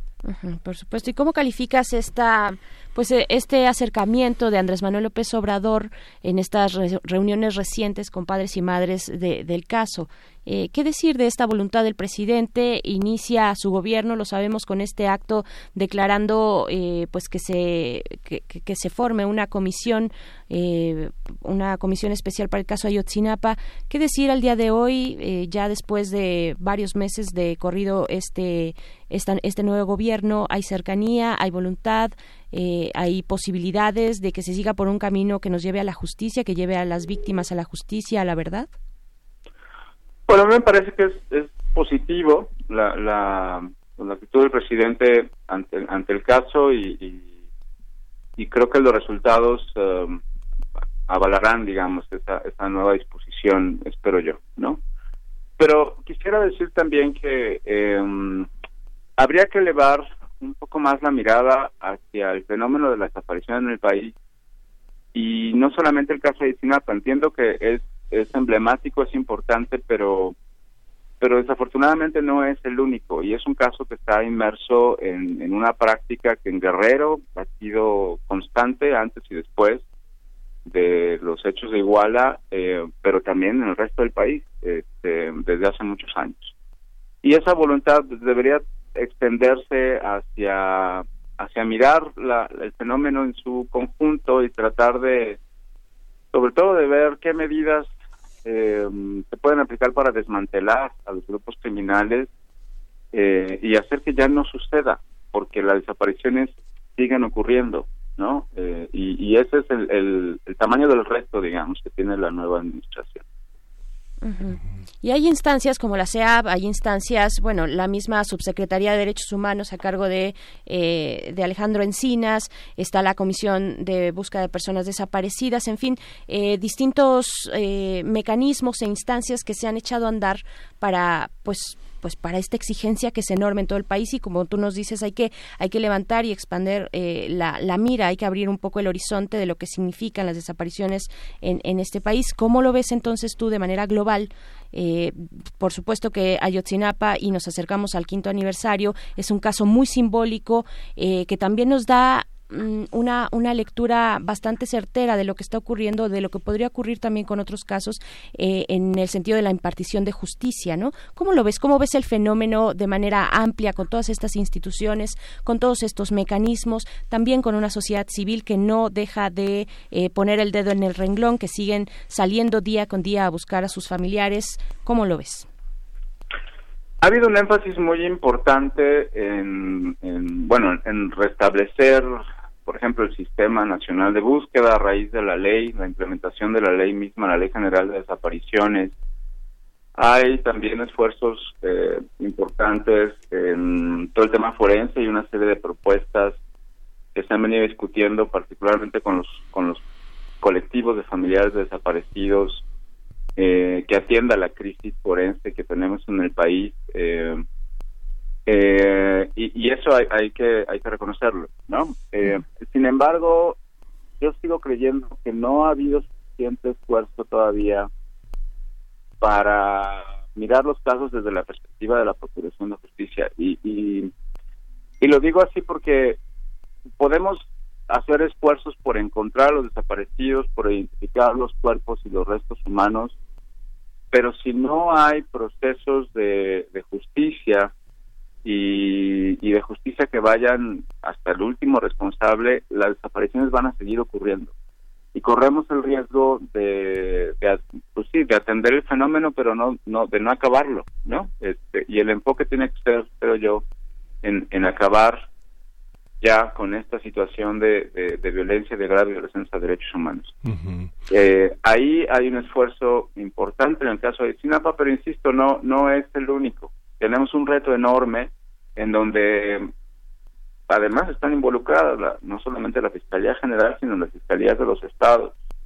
Este, y pues algunos hemos insistido que en este aspecto en particular sería importante eh, contar con apoyos internacionales que ayuden a desmantelar grupos criminales. Eso, es lo que hay que hacer para que deje de ocurrir.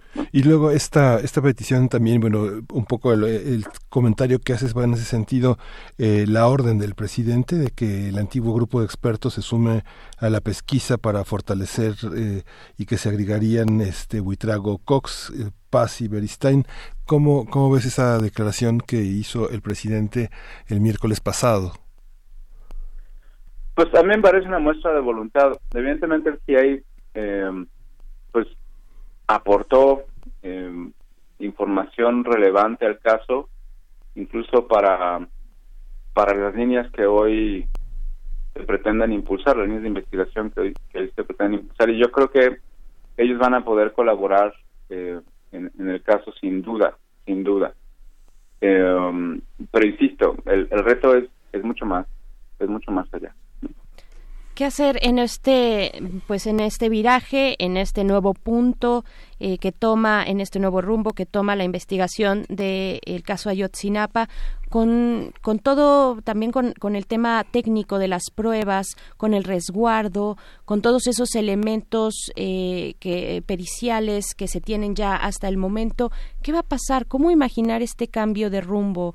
Eh, Michael Chamberlain, ¿cómo, cómo hacerlo, cómo explicarle a quienes nos escuchan que todos hemos seguido durante cinco años pues en la confusión, narrativas distintas, la narrativa oficial está verdad histórica por un lado, también lo que dice el grupo de expertos independientes eh, por el otro, la Comisión Nacional de Derechos Humanos y este nuevo rumbo con el nuevo gobierno.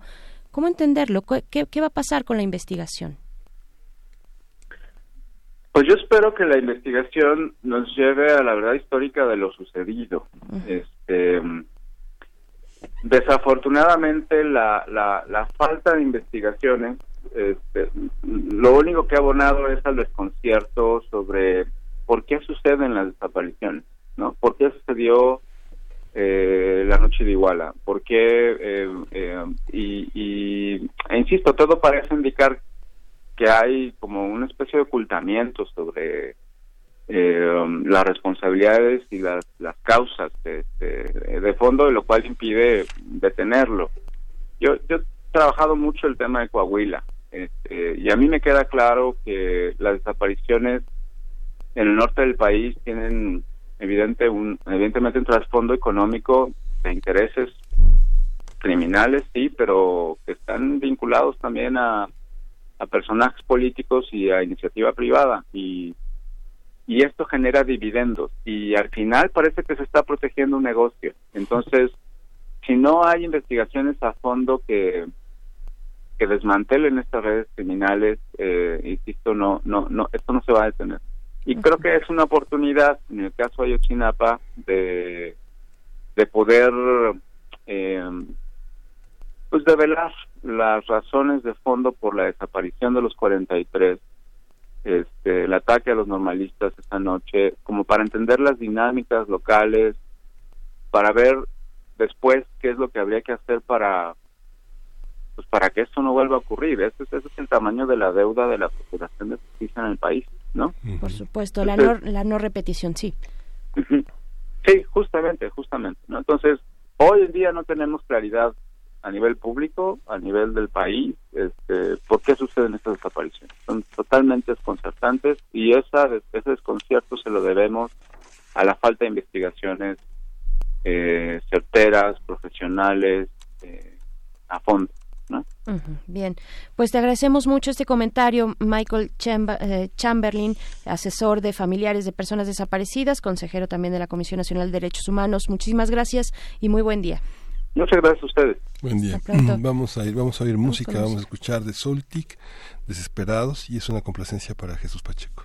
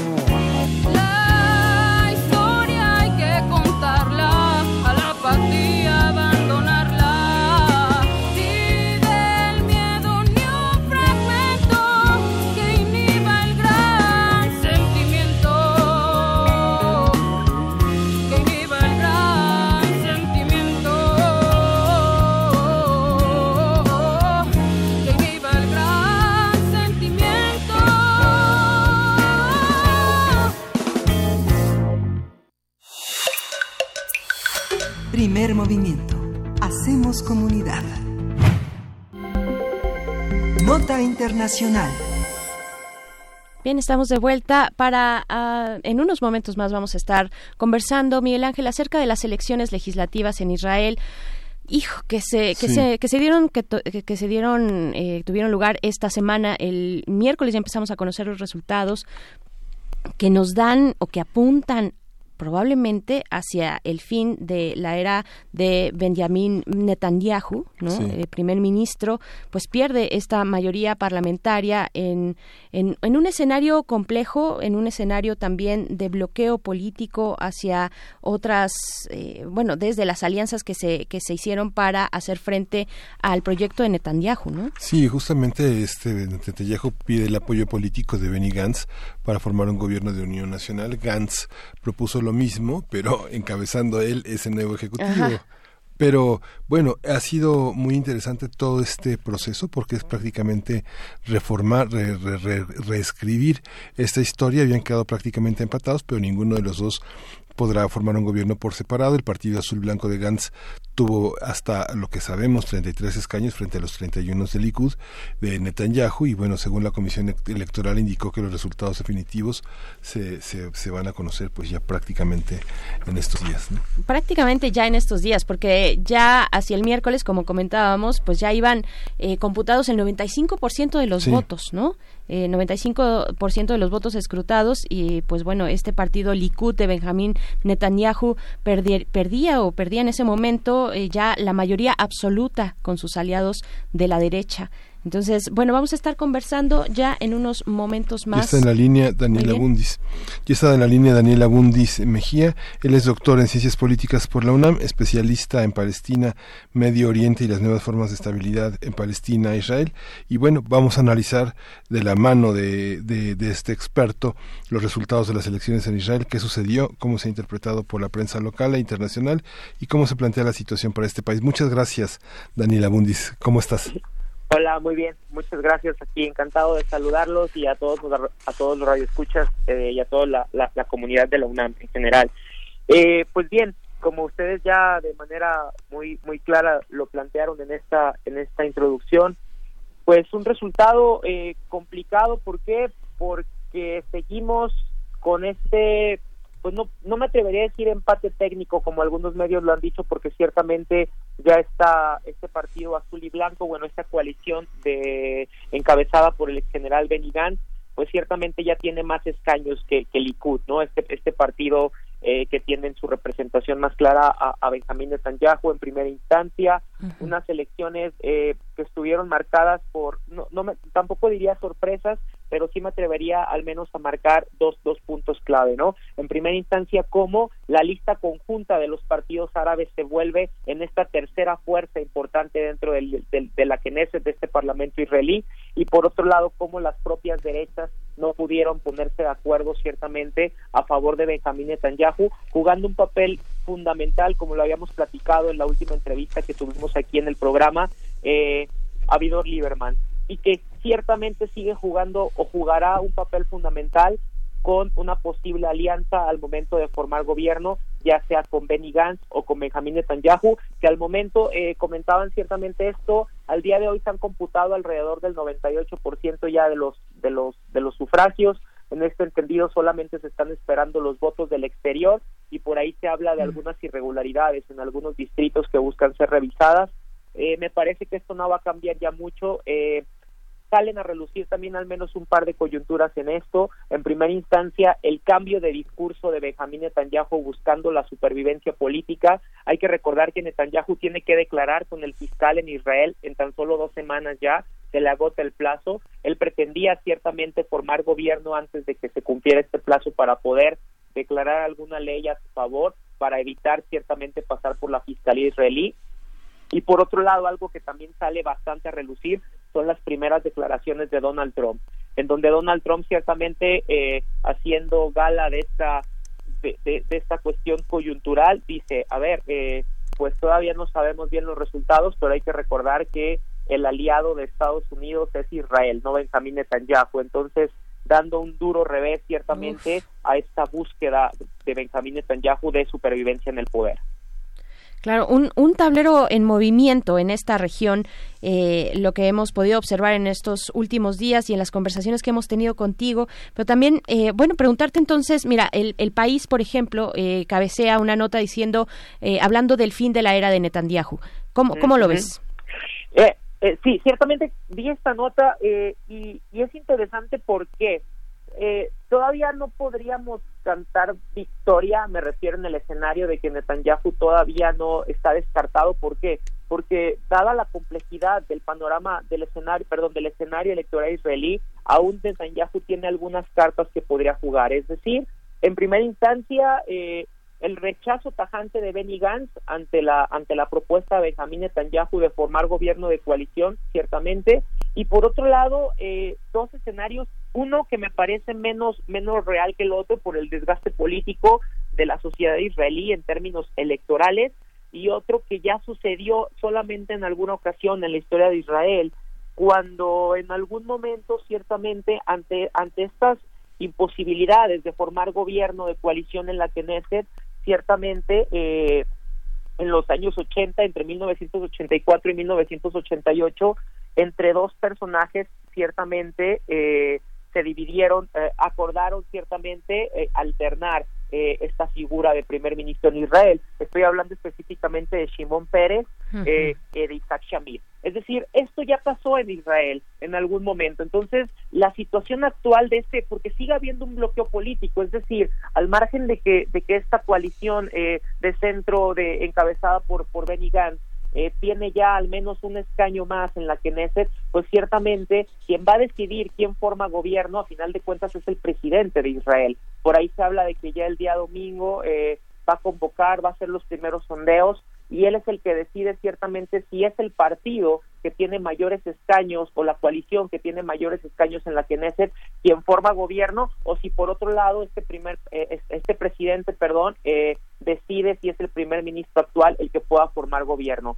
Eh, me parece que este empate técnico que por ahí mencionan este posible final de la Netanyahu va a estar marcada también por otra situación por la irresponsabilidad y un poco también ahí lo menciona en esta nota en esta nota que menciona Berenice de del diario español del país en el sentido de que en el sentido de las irresponsabilidades de Netanyahu que tuvo durante la campaña. En primera instancia en materia de seguridad hablando de manera unilateral sobre la posible anexión de territorios en Cisjordania al, al escenario israelí en primera instancia eh, y por otro lado buscando salvaguardar reitero, su supervivencia en el poder y buscando evitar a toda, a toda costa la fiscalía.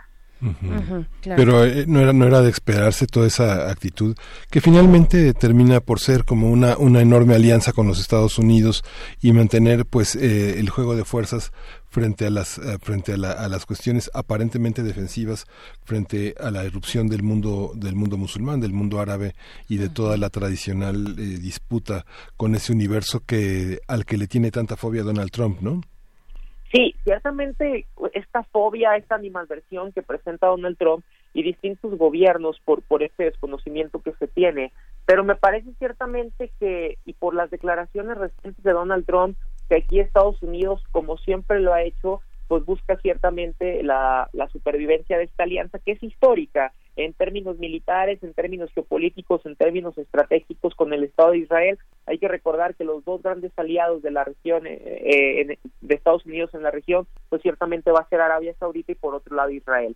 Aquí eh, el tema de la posible supervivencia de, de Benjamín Netanyahu me parece que va a pasar en gran medida eh, por unas elecciones marcadas por el hastío político, por una sociedad cansada de, este discurso securitario, eh, también que tiene distintos problemas sociales en términos económicos, eh, en términos de segregación racial, en términos de segregación étnica al interior de su propia población.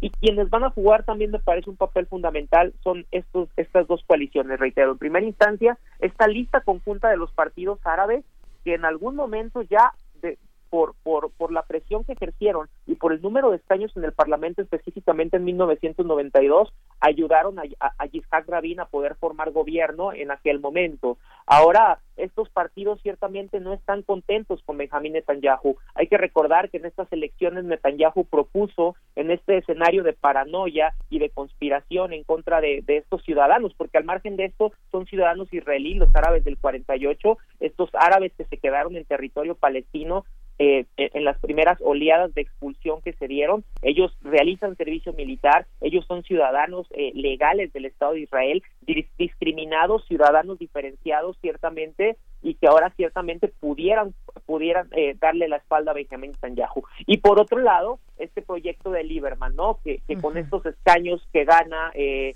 eh, Israel Nuestra Casa, este partido de ultraderecha, que ciertamente apoya la ocupación en Palestina, que ciertamente apoya la anexión en Cisjordania, de Cisjordania Israel, perdón, pero que rompe con, con, con, Netanyahu en el escenario ciertamente de, de, las derechas, sobre todo de las, de las más ortodoxas, que tienen que ver con el escenario de los ultraortodoxos en términos religiosos y el hecho de que Netanyahu no quiera negociar con ellos eh, una posible salida para la excepción del servicio militar. Eh, cuestión que me parece que va a seguir jugando un papel fundamental en esta posible coalición eh, para formar para formar gobierno.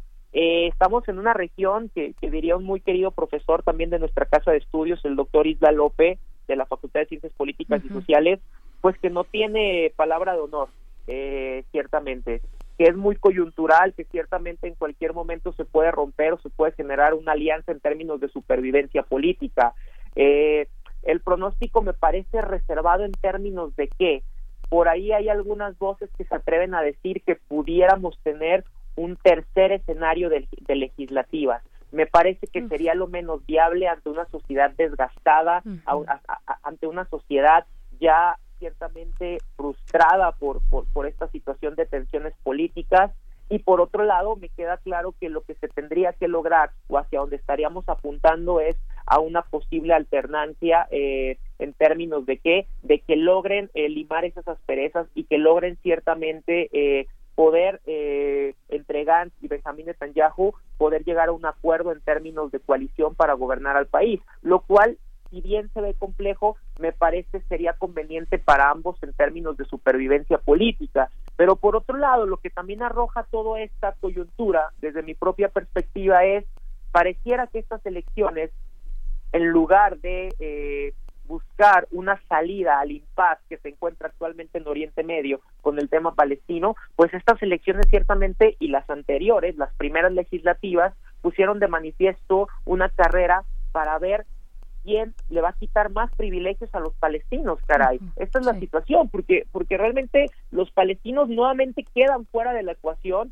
en un escenario en donde gane quien gane, ya sea Gantz o ya sea Netanyahu, con la coalición que ellos puedan lograr, pues el, panorama no se ve claro para el escenario palestino. Por supuesto, y lo hemos visto en estas elecciones eh, y en todos estos meses, vaya, podríamos irnos tan atrás como quisiéramos, pero eh, cómo han alternado los procesos electorales con los con los bombardeos y las y, las ofensivas hacia hacia Gaza, ¿no? Eh, buscando los objetivos del grupo de este grupo de Hamas, ¿no? ¿Cómo cómo leer esto también en un este escenario electoral? Pues los bombardeos hace una semana a, objetivos de este de este grupo terrorista. Sí, e, e, esto que hablábamos, ¿no? De estas famosas operaciones quirúrgicas que históricamente han sido coyunturales y muchas veces políticas eh, para el Estado de Israel y que bueno eh, ciertamente cobran cobran factura para para la sociedad civil que es, que es lo, peor de esta situación y aquí agregar mar que sí que Gaza va a ser fundamental en términos en términos eh, políticos y electorales pero también aquí la, la otra carta coyuntural que, que buscó jugar Benjamín Netanyahu pues es el tema disuasivo de Irán.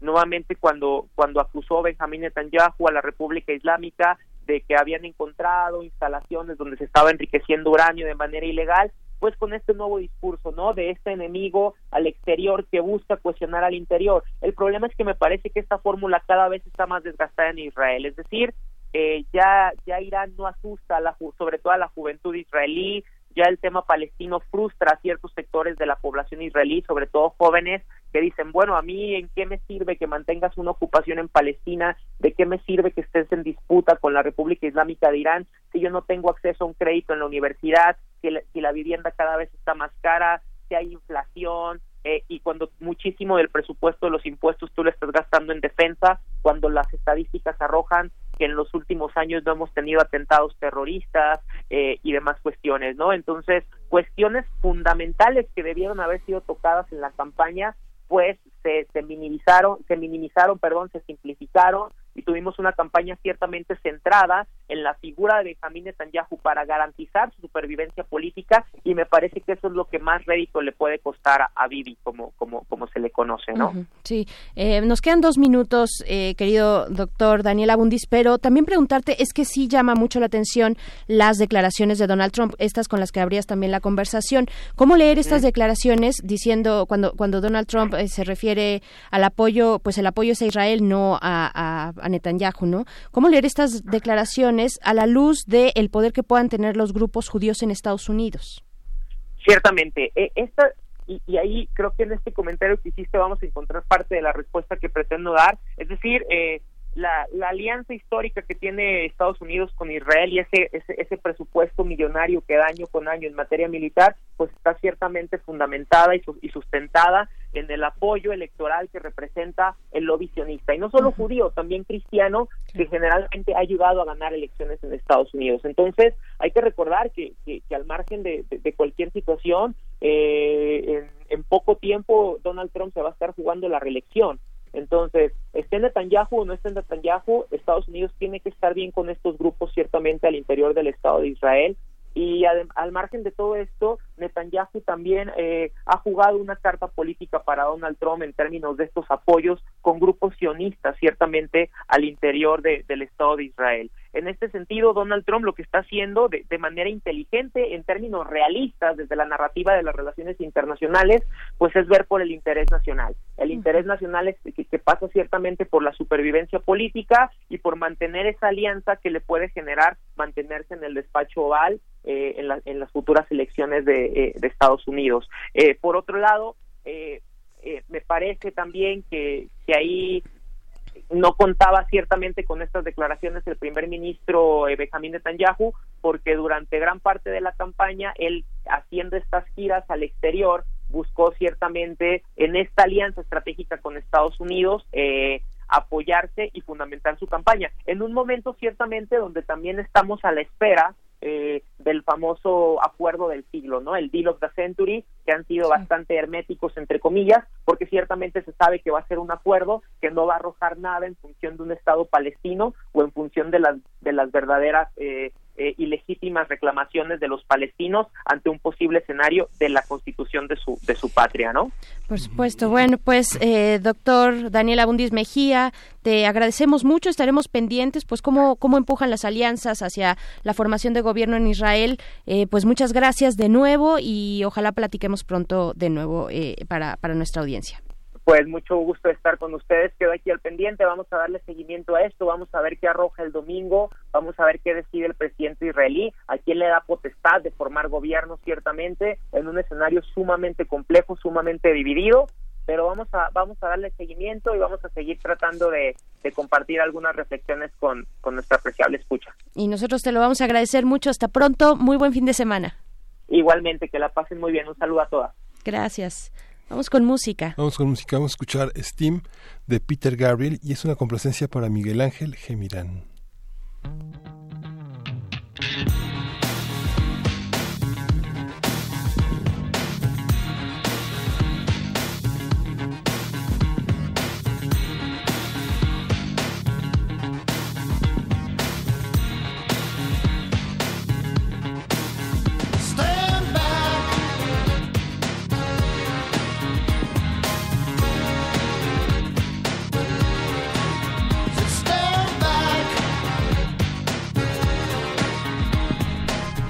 Bien, pues eh, cortamos al señor Peter Gabriel para despedir esta segunda hora. Despedimos también a la radio Nicolaita allá en Morelia. Nos escuchamos el próximo lunes. Seguimos aquí para nuestra tercera hora por el 96.1 de FM. Miguel Ángel, no tardamos nada. No tardamos nada, nos vemos en la tercera hora.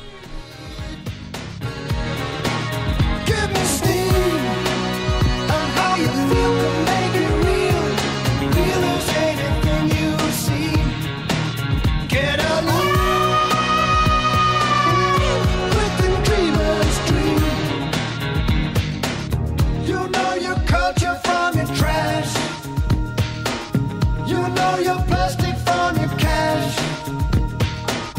When I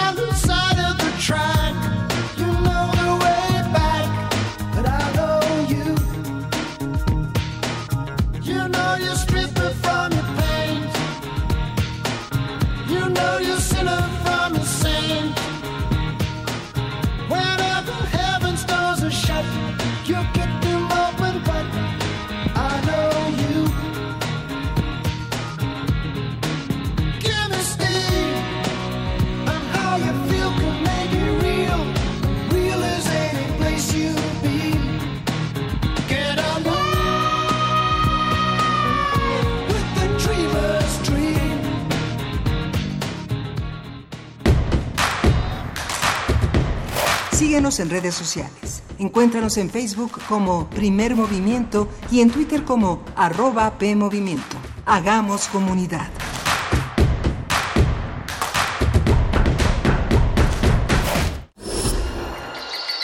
Creemos en un mundo donde se escucha toda la música. Toda la música. Donde el conocimiento esté abierto al mundo. Donde se ame de todas las formas. Ese mundo es posible y vamos a pelear por él. Resistencia modulada. De lunes a viernes, de las 20 a las 23 horas, por el 96.1 de FM, Radio UNAM. Experiencia sonora. Felicidades, ya son 20 años. En cada elección que hemos decidido, hemos avanzado. La verdad, en confianza, participamos cada vez más, porque estamos ciertos que nuestra elección se respeta y es en beneficio de todas y todos. Ya son 20 años eligiendo a quienes nos representan. Tribunal Electoral de la Ciudad de México. 20 años garantizando justicia en tu elección. ¿Te ofrecieron un trago o un cigarro? ¿O un churro? Natacha. Y te dijeron que no pasa nada. ¿Seguro que no pasa nada? Antes de entrarle, deberías saber lo que las sustancias adictivas pueden causar en tu cuerpo. ¿O te gusta andar por ahí con los ojos cerrados? Mejor llama a la línea de la vida de Conadic 800-911-2000 cualquier día a cualquier hora. Aquí te escuchamos. Juntos por la paz. Estrategia Nacional para la Prevención de las Adicciones. Gobierno de México. ¿Quiénes hacen la ciencia?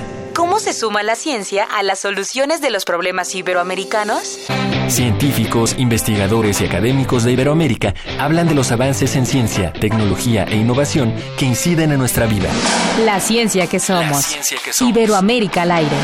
Viernes a las 10 y media de la mañana. 96.1 de FM. Retransmisión, domingos a las 9.30 de la mañana por el 860 de AM. Radio UNAM. Experiencia sonora. Pancarta climática. Nuestra casa está en llamas. Hace 65 millones de años se extinguieron los dinosaurios. A principios de 1600 se extinguió el lemur gigante. En 1936 se extinguió el lobo de Tasmania. En 2016 se extinguió el puma del este o puma con color. La lista es cada vez más larga. Lo que los seres humanos le estamos haciendo al planeta en el que vivimos. México es de los países más vulnerables al calentamiento global, según especialistas. Los pasados cinco años fueron los más calientes de la historia desde que se miden las temperaturas. Como humanos centristas, creemos que debemos prevalecer por siempre. ¿Pero por qué? ¿Porque podemos exprimir la naturaleza a nuestro antojo? ¿Porque nos sentimos la especie más inteligente? ¿Porque llegamos a los 7.700 millones de humanos y contando? El universo tiene una edad aproximada de 13.700 millones de años. Seamos sinceros, ¿el universo nos necesita a nosotros o nosotros al universo? Si se extinguiera la raza humana, todo seguiría seguramente igual. El Sol continuaría brillando. La galaxia seguiría girando y nuestros fósiles serían pisados por otras formas de vida. El experimento ser humano habría fracasado sin mayor importancia. El planeta puede recuperarse del calentamiento global. Tiene suficiente tiempo, unos 5 mil millones de años antes de que muera nuestro Sol. Pero, ¿y nosotros? ¿Tendremos el suficiente tiempo para desalojar las ciudades costeras ante el derretimiento de los glaciares? ¿Tendremos suficiente agua potable para enfrentar la sequía? ¿Tendremos suficientes medicinas para la proliferación de epidemias? ¿Tendremos suficientes armas para pelear por las migajas del ecosistema? La temperatura del planeta ya ha aumentado un grado centígrado si sobrepasamos los 1.5 grados para el 2030, no habrá vuelta atrás para muchos seres vivos, incluyendo millones de personas. Radio UNAM se une a la huelga por el clima convocada hoy, 20 de septiembre, por la militante climática Greta Thunberg, adolescente de 16 años. Pancarta climática. Nuestra casa está en llamas. Encuentra la música de primer movimiento día a día en el Spotify de Radio UNAM y agréganos a tus favoritos.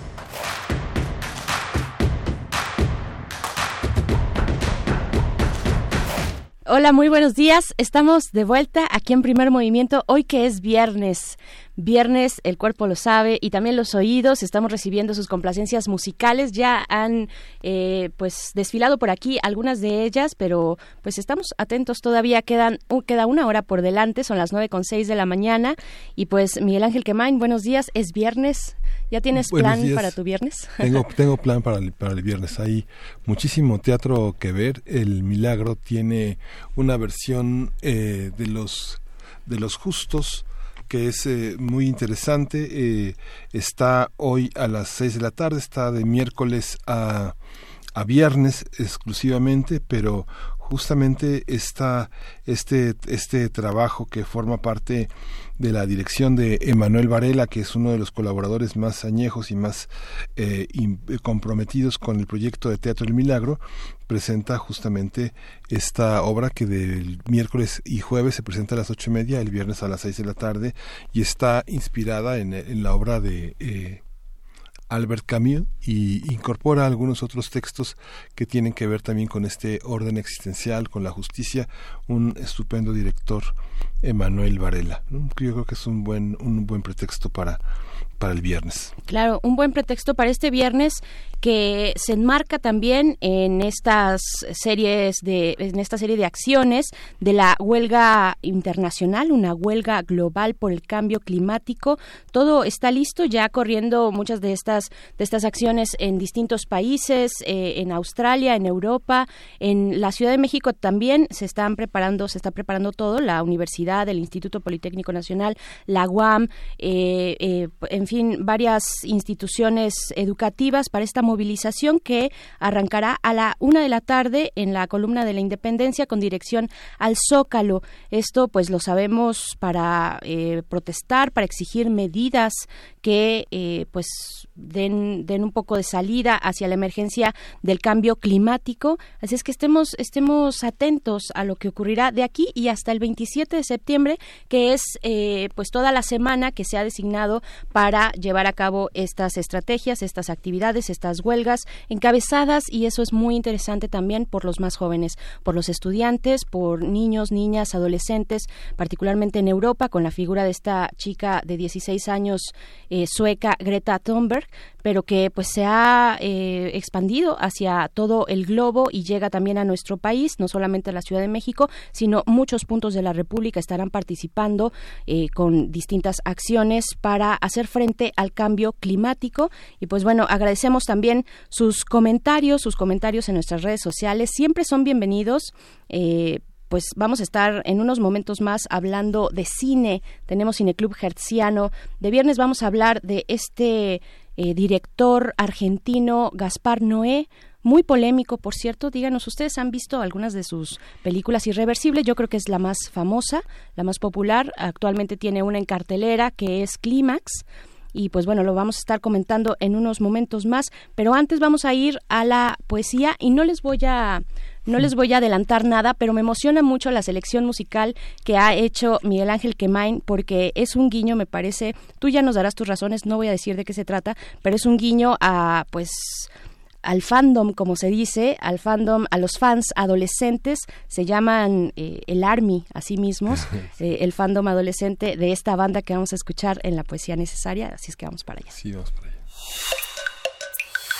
Primer movimiento. Hacemos comunidad. Es hora de Poesía Necesaria.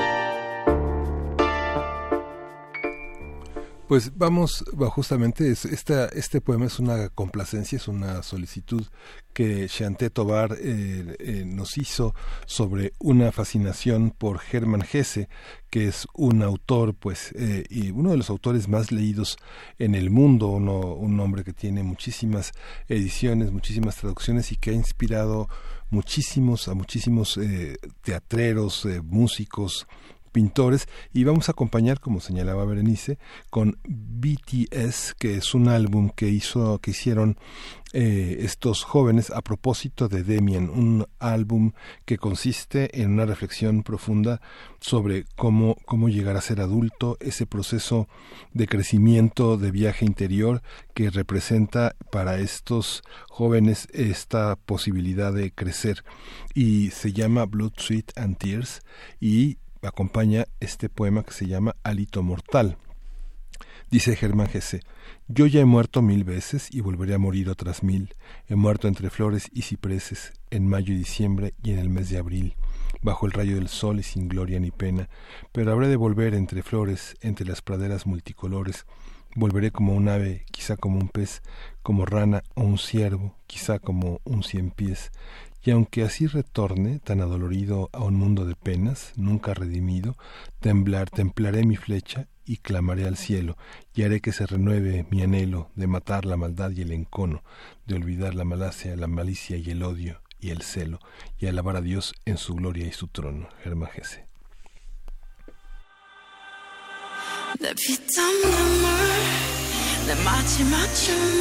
잘 알고 있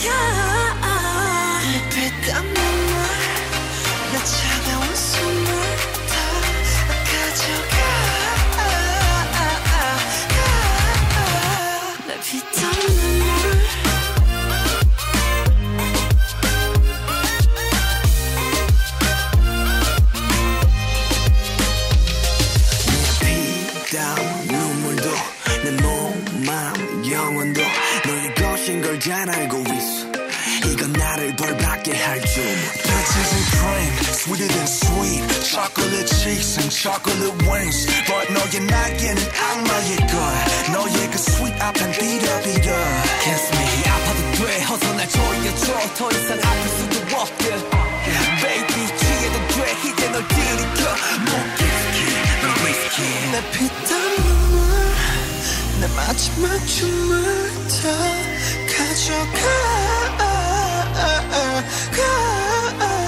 내 피땀 눈물 내 차가운 숨을 다 가져가. 원내 money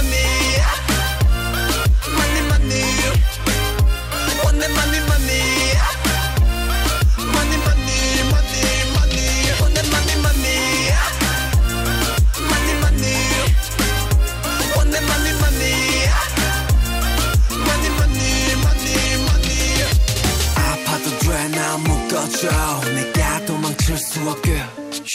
꽉 쥐고 나 흔들어줘. 내가 정신 못 차리게. Kiss me on the lip, lip 수만의 빛 너란 감옥에 중독되게. 네가 아닌 다른 사람 선비지 note 알면서도 삼켜버린 독이듯 피땀 눈물 내 마지막 춤을 다 가져가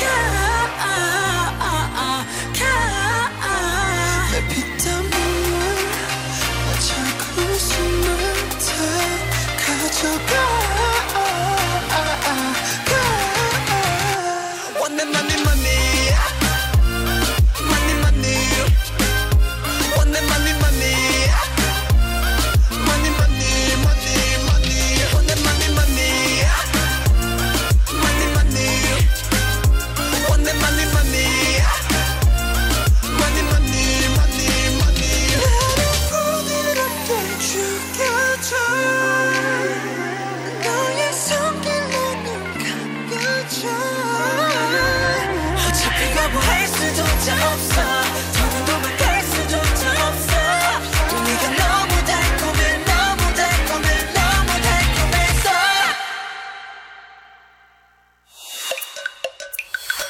Primer movimiento. Hacemos comunidad. Me dicen eh, la producción y en nuestro chat en primer movimiento, pues que, que, me, que me gobierne, que me gobierne porque acabamos de escuchar a BTS. a BTS, esta banda de K-pop, es decir, de pop coreano, eh, pues que está de verdad en los primeros lugares de las listas que ustedes quieran, que tiene un... Eh, pues vaya, un arraigo entre los jóvenes, entre los jóvenes de todo el mundo impresionante, de verdad. Ha ganado todos los premios de, de, la audiencia que ustedes se puedan imaginar. Es de verdad todo un fenómeno lo que ocurre en torno a BTS y a muchas otras bandas también de K-pop. Eh, esto, cuando hablamos del poder suave, cuando queremos eh, tener un ejemplo muy palpable del poder suave de algunas naciones, sobre todo de Oriente, pues bueno, este caso, BTS, es uno, uno de los ejemplos cumbre, me parece, y pues qué bien, qué bien, Miguel Ángel, que, esta propuesta, que tú llegaste por tus, por tus lados y por tus caminos hacia, hacia esta, esta canción, ¿no? Sí, es que comentábamos también fuera del aire que hace muchos años, eh, no recuerdo cuántos, pero el señor Nabokov fue también traducido por Police con esta visión Every Breath You Take y que fue una una visión de esta de esta música. Como lo ha hecho también Pink Floyd con destacados escritores eh, británicos que, que ha puesto sobre sobre la escena musical y que son que es muy interesante porque son procesos que están muy cerca de los jóvenes. Los que fuimos o fueron jóvenes en el mundo de Pink Floyd o en el mundo de los Rolling Stones eh, la literatura está presente aunque incomode en su momento cuando se presenta, ¿no? Como banal, como eso que escuchan los jóvenes que no tienen mucha idea de lo que quieren, ¿no? Pero que realmente es poderosa que, y que se queda, ¿no? Muy poderosa, hay que ver de verdad si queremos entender un poco de pues de las preferencias musicales de nuevas generaciones, los centennials les llaman, eh, pues bueno, BTS y otras y otras bandas también de, de K-pop particularmente, pues son una buena manera de acercarnos hacia esos gustos musicales. No es que me guste, la verdad, particularmente BTS no no es que me guste, pero me emociona eh, que a través de estos micrófonos podamos escuchar, a través de las frecuencias universitarias podemos escuchar también una variedad de gustos y en este caso dirigido a los más jóvenes que hoy están dando un ejemplo importante en esta huelga, en esta huelga mundial por el cambio climático. Entonces, bueno, vale la pena también acercarse a todos estos referentes, a los actuales, a los, a los pasados y, pues integrarnos en esta narrativa, ¿no? Me parece. Bien, pues eh, gracias a quienes nos escriben, a quienes nos han enviado sus peticiones musicales, pues vamos sacándolas poco a poquito. Vamos a tener, como ya comentábamos, una mesa interesante y de verdad que quisiéramos saber sus comentarios. Vamos a tener nuestro cineclub hertziano en la mesa en unos momentos más con José Luis Ortega. Vamos a hablar de Gaspar Noé este ya lo hemos dicho, este cineasta eh, director argentino con base en Francia ya desde hace varios años y muy polémico porque eh, sí recurre recurre a elementos que nos pueden generar eh, sensaciones eh, tal vez de aversión frente a las imágenes que vemos a través de sus películas y que, y que bueno para algunos es una obra de arte para otros es un eh, son elementos ya muy gastados o demasiado tal vez eh, pues es, es, como lo obvio para generar aversión y otro tipo de sentimientos parecidos. No sé hay una gran discusión ahí al respecto. Vamos a tenerla con José Luis Ortega en unos momentos más sí y no, puedo no puedo evitar ahora hablando de música tenemos este viernes al cuarto para las siete cuando el rock dominaba el mundo y tiene que ver mucho con esta con esta nota que la nueva entrega, pues esta serie de que se llama Bootleg de Bob Dylan, pues que muestra 47 grabaciones inéditas que incluyen todas las tomas que se descartaron de Johnny Wesley Harding, Nashville Skyline y Self Portrait, además de las legendarias sesiones de estudio que tuvo con Johnny Cash en 1969, hace 50 años en Nashville, y que se van a publicar por primera vez eh, Columbia Records y Legacy Recordings, que es la división del catálogo de Sony Music que, que publica Bob Dylan, eh, toda esta, todo este trabajo que hizo entre 67 y 69 con las bootleg series, el volumen 15, este viernes primero de noviembre en todos los formatos digitales, CDs y bueno, todo lo que todo lo que suene va a estar bajo ese formato de Sony Records. Pues ahí está esta invitación y también como bueno desde la mañana que arrancamos eh, la emisión con la conversación acerca de la revista de la universidad que en este mes trae el tema del miedo. Estuvimos platicando con su directora Guadalupe Netel. Pues vamos a escuchar lo siguiente eh, de la Biblioteca Digital de la Medicina Tradicional Mexicana. Lo que vamos a escuchar se titula El susto.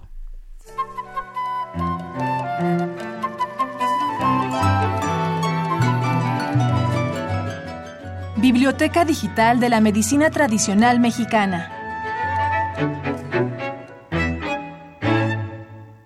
La medicina tradicional mexicana, como toda institución social, ha cambiado en el curso de los siglos, interactuando con otros modelos terapéuticos para conformar lo que llamamos el sistema real de salud de millones de mexicanos del siglo XXI, habitantes del campo y la ciudad. Asociada fuertemente a las plantas medicinales, su recurso más abundante, accesible y conocido, la medicina tradicional es mucho más que botánica medicinal. Y esta obra que hacemos pública hoy trata precisamente de dar cuenta de su riqueza y diversidad.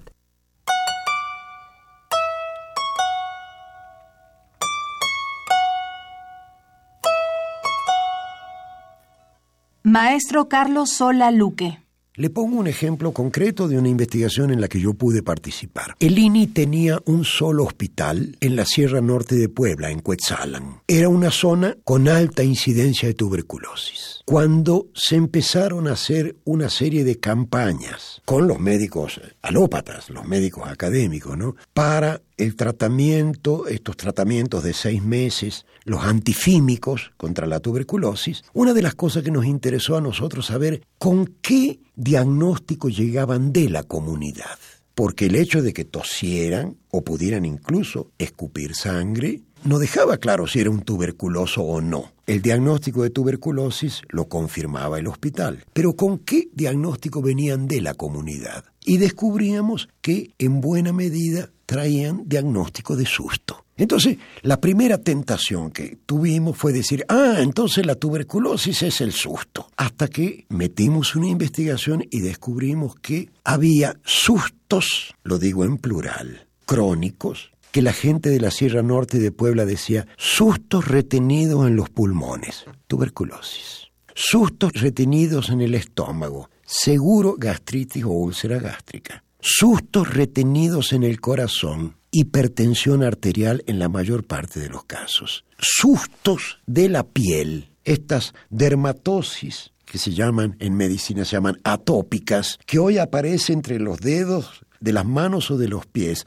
Al día siguiente aparece en el cuello, al día siguiente aparece en la ingle, etcétera, ¿no? Uno de los sustos estaba relacionado directamente con la diabetes. En general, un fenómeno que vimos es que aceptaban que en el, en el hospital los trataran con los medicamentos, llamémosle así, occidentales y modernos. Pero con combinaciones de terapias para el susto, porque entendían que había un elemento emocional importante que podía estar influyendo. Hoy sabemos que los prediabéticos sujetos a estrés tienen muchas más posibilidades de ser diabéticos. En las dermatosis es muy característico el elemento emocional o entra el psicólogo o entra el médico en papel de psicólogo o entra el curandero como insisto, complementario de otro tipo de medicamentos que se le puedan ofrecer al paciente, como los tratamientos estos antifímicos. El maestro Carlos Sola Luque es coordinador de investigación del proyecto Biblioteca Digital de la Medicina Tradicional Mexicana.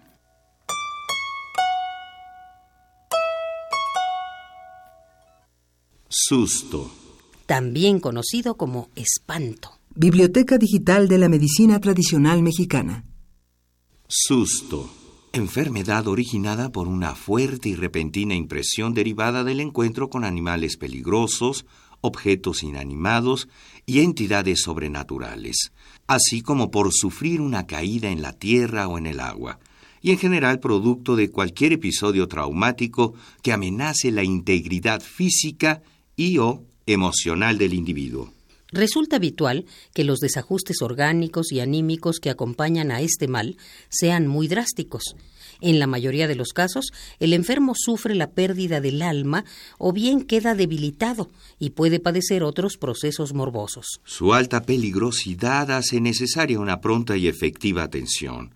la cual se basa en diversos procedimientos terapéuticos, en los que se contemplan limpias, sahumadas, baños, masajes y complicadas ceremonias, además de la administración de preparados herbolarios por vía oral e inclusive por vía rectal.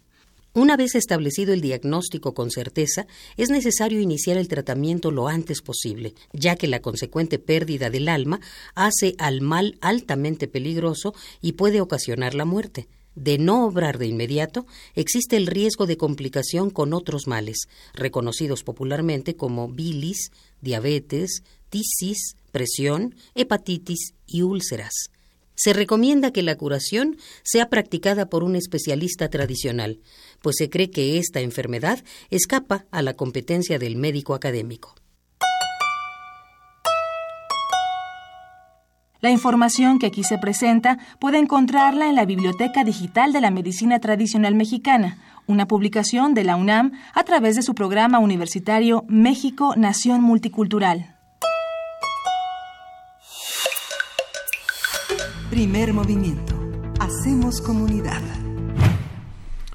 Seguimos aquí en primer movimiento. Ayer en Radio UNAM participamos en el simulacro de, eh, del, del temblor que todo mundo participó ayer en esta en esta gran actividad. Y justamente eh, lo que se reporta es bueno este casi siete millones de personas participaron en esta en esta actividad. Fueron muchísimos muchísimos momentos frente a Álvaro Obregón en Tlalpan eh, en eh, la calle de Medellín. Muchos momentos muy difíciles muy dolorosos para muchas personas también de reconciliación el sentirse acompañado por personas que no estuvieron allí, pero que ahora trabajan en los alrededores, que la que la que los lugares se fueron repoblando de nuevos eh, de nuevos empleados, de nuevos visitantes, de nuevos inquilinos y que pervive la, la, la posibilidad, la esperanza de seguir luchando cada vez con mayor información, con mayores políticas de prevención en la ciudad, lo que reportaban el gobierno de las ciudades que bueno finalmente las las rentas todo la todo el uso de suelo la, y la especulación sigue al alza sigue al alza en la Roma la Hipódromo Condesa la Condesa eh, la Miguel Chapultepec muchas colonias alrededor que aparentemente se vaciaron en las en las primeras semanas del terremoto en 2017 y que parecía que no iban a regresar que las rentas iban a bajar pero todo sigue todo sigue al alza. Y justamente parte del saldo que hubo, bueno, el C5 eh, tiene que solucionar el problema, se reportaron fallas en 400, 494 a, eh, altavoces en este macro simulacro, sirvió para ver que Finalmente, hay muchas cosas por hacer, hay muchos pendientes. César Cravioto, comisionado para la reconstrucción, informó que para 2020 se prevé que el fideicomiso destinado a este fin tenga una cantidad similar a la de 2019, es decir, 3.500 millones de pesos. Bueno, hay, hay, hay datos muy esperanzadores de esta de esta conmemoración luctuosa, pero también llena de esperanza, Berenice. Por supuesto. Bien, pues díganos también ustedes cómo vivieron el día de ayer este macro simulacro eh, como bueno un buen momento para eh, repasar esa lista de acciones que debemos llevar a cabo que pues suelen suelen, suelen o solemos olvidar fácilmente eh, al ritmo de la vida cotidiana pues regresar de nuevo a nuestras actividades. Pero no hay que dejar de lado la protección civil. Ustedes cómo lo vivieron ayer cómo se sintieron en este macro simulacro si es que nos escuchan de otros lugares de la República o si también lo hacen a través del 96.1 de FM aquí en la Ciudad de México. Y fíjate también, Miguel Ángel, acerca de la conversación que tuvimos con el doctor Daniel Abundis de el tema de las elecciones en Israel. Nos dice refrancito, bueno, nos desea buenos días, nos dice buenos días y al final creo que el doctor Abundis sintetiza perfectamente quién va a perjudicar más a Palestina y por otro lado los problemas internos que no que no interesan en campaña, pero ciertamente Netanyahu es una amenaza. Gracias, refrancito, por hacerte presente y hacer comunidad con nosotros. También otro comentario respecto al tema es el de eh, Fren 52. Dice, como comenta el doctor, la relación es con Israel y no con Netanyahu. Podríamos pensar entonces que la política expansionista israelí no cesará, ni se desocupan los territorios palestinos, no solo por Trump, sino por el irredentismo sionista teocrático del Estado profundo de Estados Unidos. Saludos, Efren 52. Mayra Elizondo, que se hace presente también. Saludos, Mayra. Eh, dice que le encantó la cápsula de medicina tradicional, esta que acabamos de escuchar sobre el susto. Dice que ahora lo comprende todo. Yo también creo que me identifique, Mayra Elizondo. Muchas gracias por tus comentarios. Y pues bueno, vamos a ir con más complacencias musicales. Eh, regresando vamos a hablar un poquito de la Gaceta porque tiene temas interesantes, eh, pues ahora que estamos en este contexto de la huelga global que durará eh, dentro de, a través de sus distintas acciones de aquí y hasta el 27 de septiembre. Así es que vamos a escuchar esto primero que es de los Pixies, es para arroba Rineda los Pixies, la canción es Los Surfers Muertos y se desprende de su más reciente álbum, recién, recién salidito, el 12 de septiembre, a principios, la segunda semana de septiembre, se publicó este, este nuevo material de Pixies que se titula Beneath the Airy. Este es el, el sencillo que vamos a escuchar, Los Surfers Muertos. Vamos a escuchar.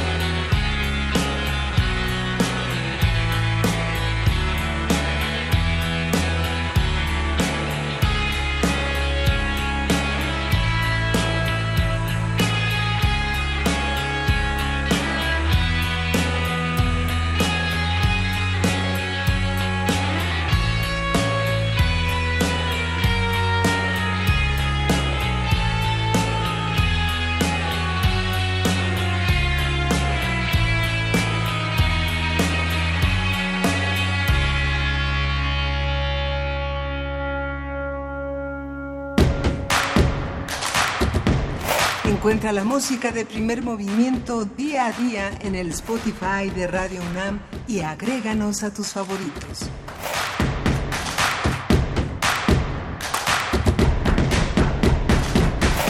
Pues a ver, díganos qué, qué les pareció este nuevo sencillo de Pixies, Los Surfers Muertos. No sé si ustedes tuvieron la oportunidad, la valentía, además de lanzarse a un concierto masivo en el Zócalo de la Ciudad de México, si tuvieron la oportunidad de ver a los Pixies precisamente en este año, no recuerdo el mes, ya tiene como cinco meses yo creo, hace cuatro meses más o menos. Sí. Ah, fue el año pasado, sí, ay, qué rápido se ve el tiempo, la, producción aquí eh, corrigiéndome y pasándome el dato.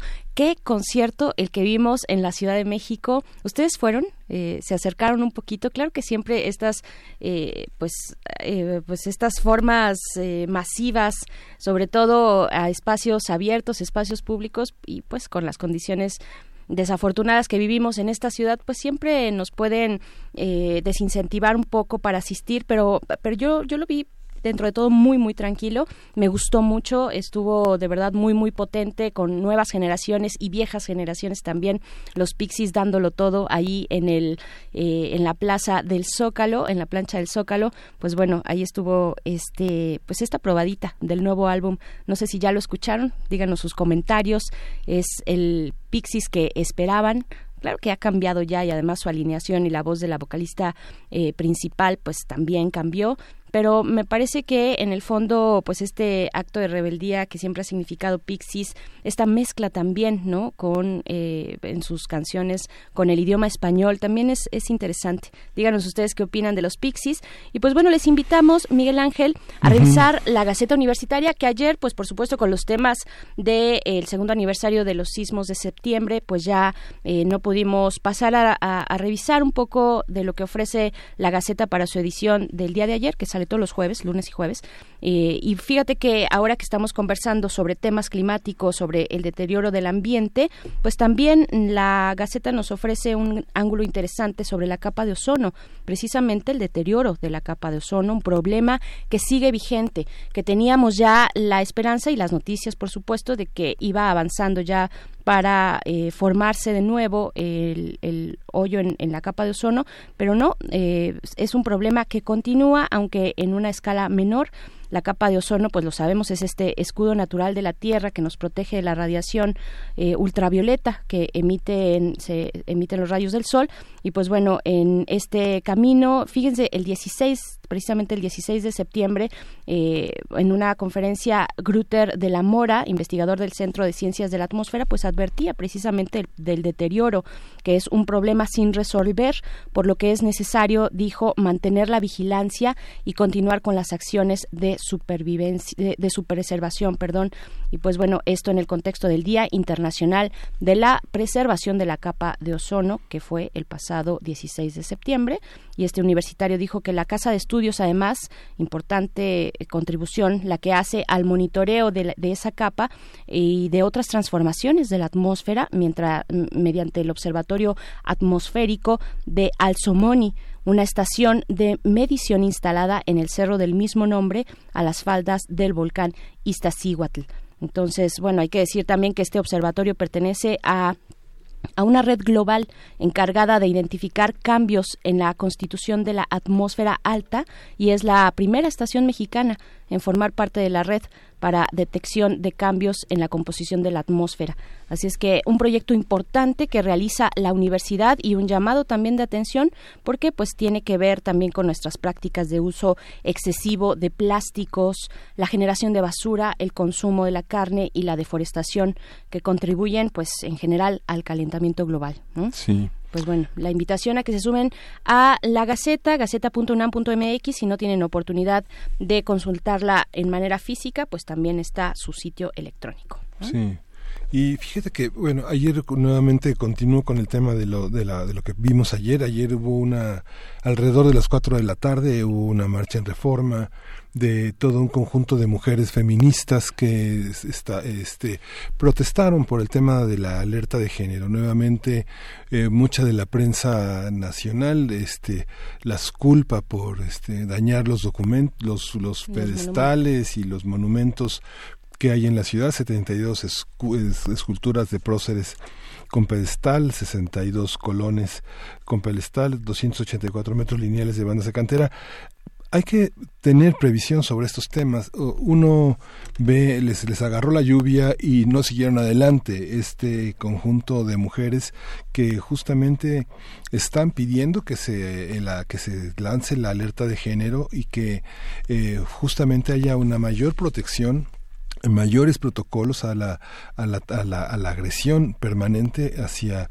hacia las mujeres. Y lo vemos en el contexto de esta petición que fue hecha por el Observatorio Ciudadano Nacional de Feminicidio, la red TDT, las organizaciones que, que, piden la declaratoria de la alerta de la violencia de género para la ciudad, eh, que de las que forman parte Justicia Pro Persona y el Centro de Derechos Humanos Fray Francisco de Vitoria Vemos el contexto en el que está publicada esta información y bueno, es el descuartizamiento de una mujer en, Gustavo Madero, vemos que es también el contexto es de un hombre que golpea a su mujer hasta matarla, vemos que cae una red en Coacalco de pornografía infantil donde hay una víctima que se rescata, mujer, o sea, es algo que finalmente sí tenemos que poner mucha atención, ¿cómo ¿Cómo, cómo son, cómo, cómo fueron las mujeres en el, en el terremoto? ¿Cuáles son las damnificadas? Sabemos que somos damnificados eh, hombres y mujeres, niños y ancianos, pero hay una parte que las mujeres solas que justamente pelean por la, la reubicación han tenido que dar una batalla particularmente sensible porque eh, hay, una, hay una parte discriminatoria que es real, que, ser mujer implica una dificultad mayor para tener esa, esa parte, ¿no? Sí, es una parte implícita del género. Eh, sí, bien interesante y creo que hay que analizarlo. ojalá pudiéramos tener una mesa seguramente pronto acerca de la alerta de género. ¿Cuáles son sus implicaciones? ¿Es falta de voluntad política? ¿Es falta de recursos o es una falla en el diseño? Eh, sea lo que sea, pues hay que seguir trabajando al respecto. Hay que detenernos, observar punto por punto dónde están las posibilidades de mejora para que estas alertas se puedan implementar de manera exitosa, porque ese es el tema, no solamente eh, colgarse una medalla de estoy haciendo, eh, llevando a cabo políticas públicas y demás acciones para contrarrestar la violencia de género, eh, sino que sea efectiva, porque ahí están los niveles, ahí están los niveles de violencia, ahí está el conteo de los feminicidios diarios en este país y en los de la región también, nueve feminicidios diarios, y pues ven, ahí está este tema que nos pones a la mesa, pero fíjate que está en nuestra en la línea de primer movimiento el doctor Luis Zambrano, eh, quien es investigador del Instituto de Biología de la UNAM. Bienvenido, doctor Luis Zambrano. Muy buenos días. Hola, muy buenos días. ¿Cómo están todos ustedes? Pues de verdad, eh, con muchas ganas de conversar eh, con usted para hablar de, de, esto, de las huelgas climáticas a nivel global. ¿Qué es lo que estamos viendo? ¿Qué, ¿Qué, fenómeno tan interesante que llevan a cabo además los más jóvenes y las más jóvenes de, de nuestras ciudades, de nuestros lugares, de nuestros pueblos, ¿no? En nuestras escuelas también.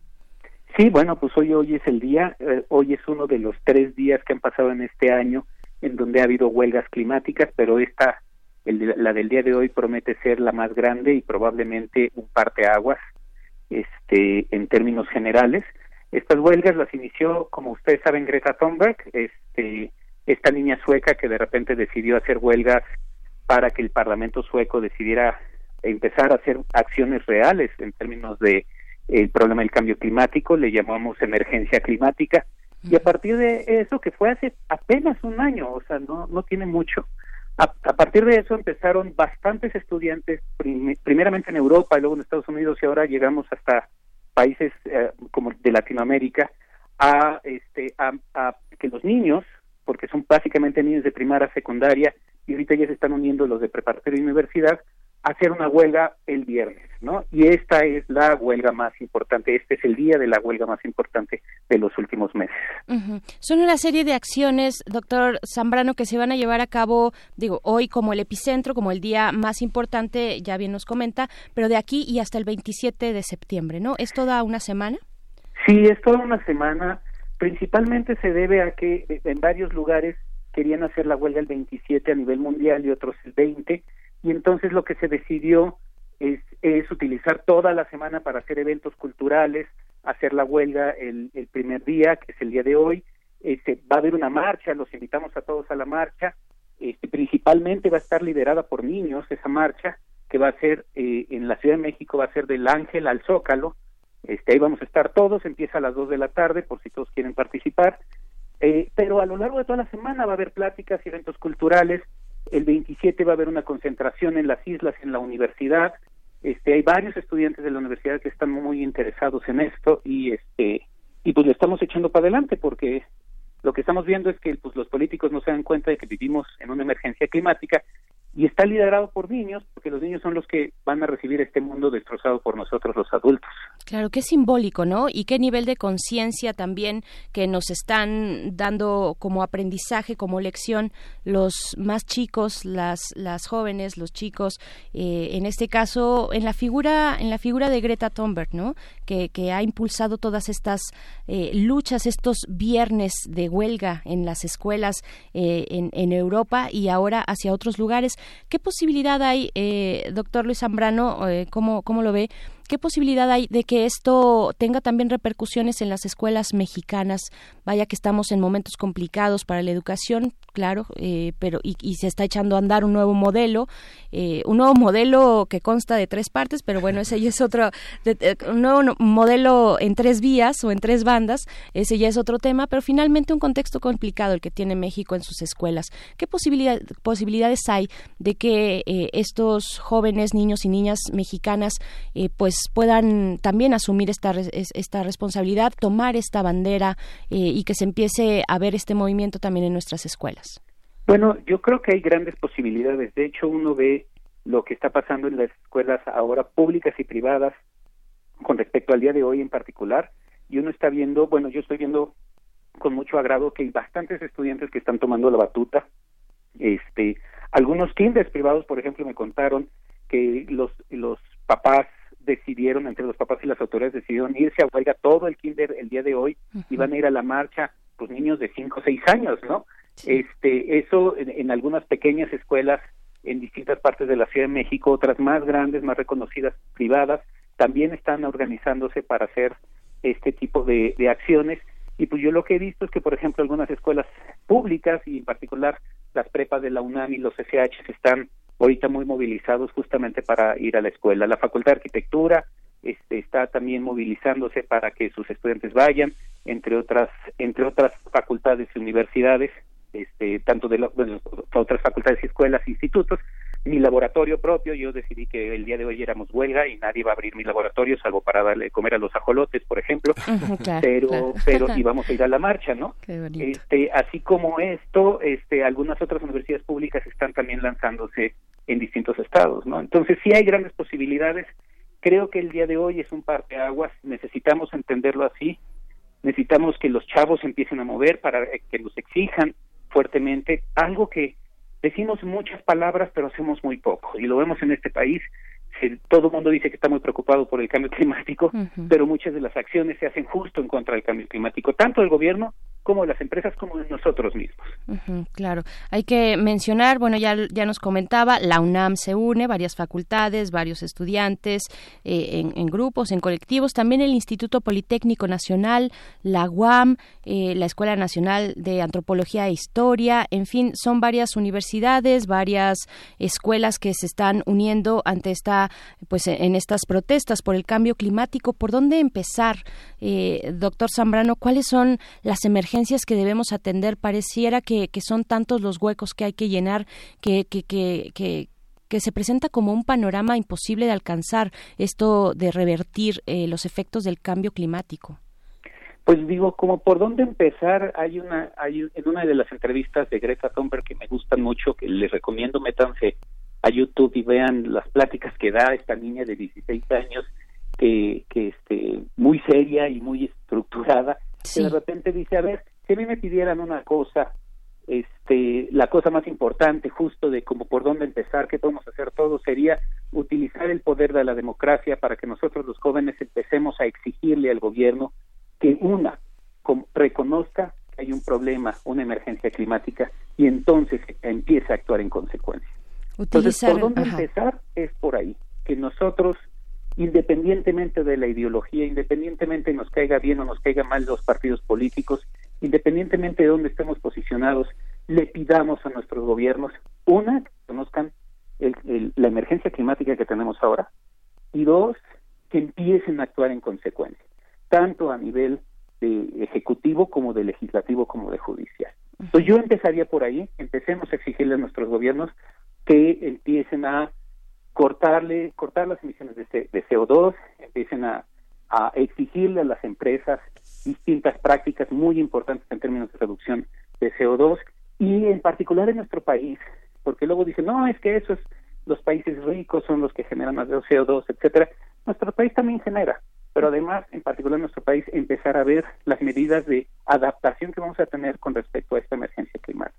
Estas lluvias extrañas, estas olas de calor extrañas, estos cambios en la productividad que están empezando a pasar, las tenemos que ver en el largo plazo y a ver hacia dónde nos vamos a mover para evitar tener problemas como muertes masivas de personas o grandes migraciones que no quisiéramos tener.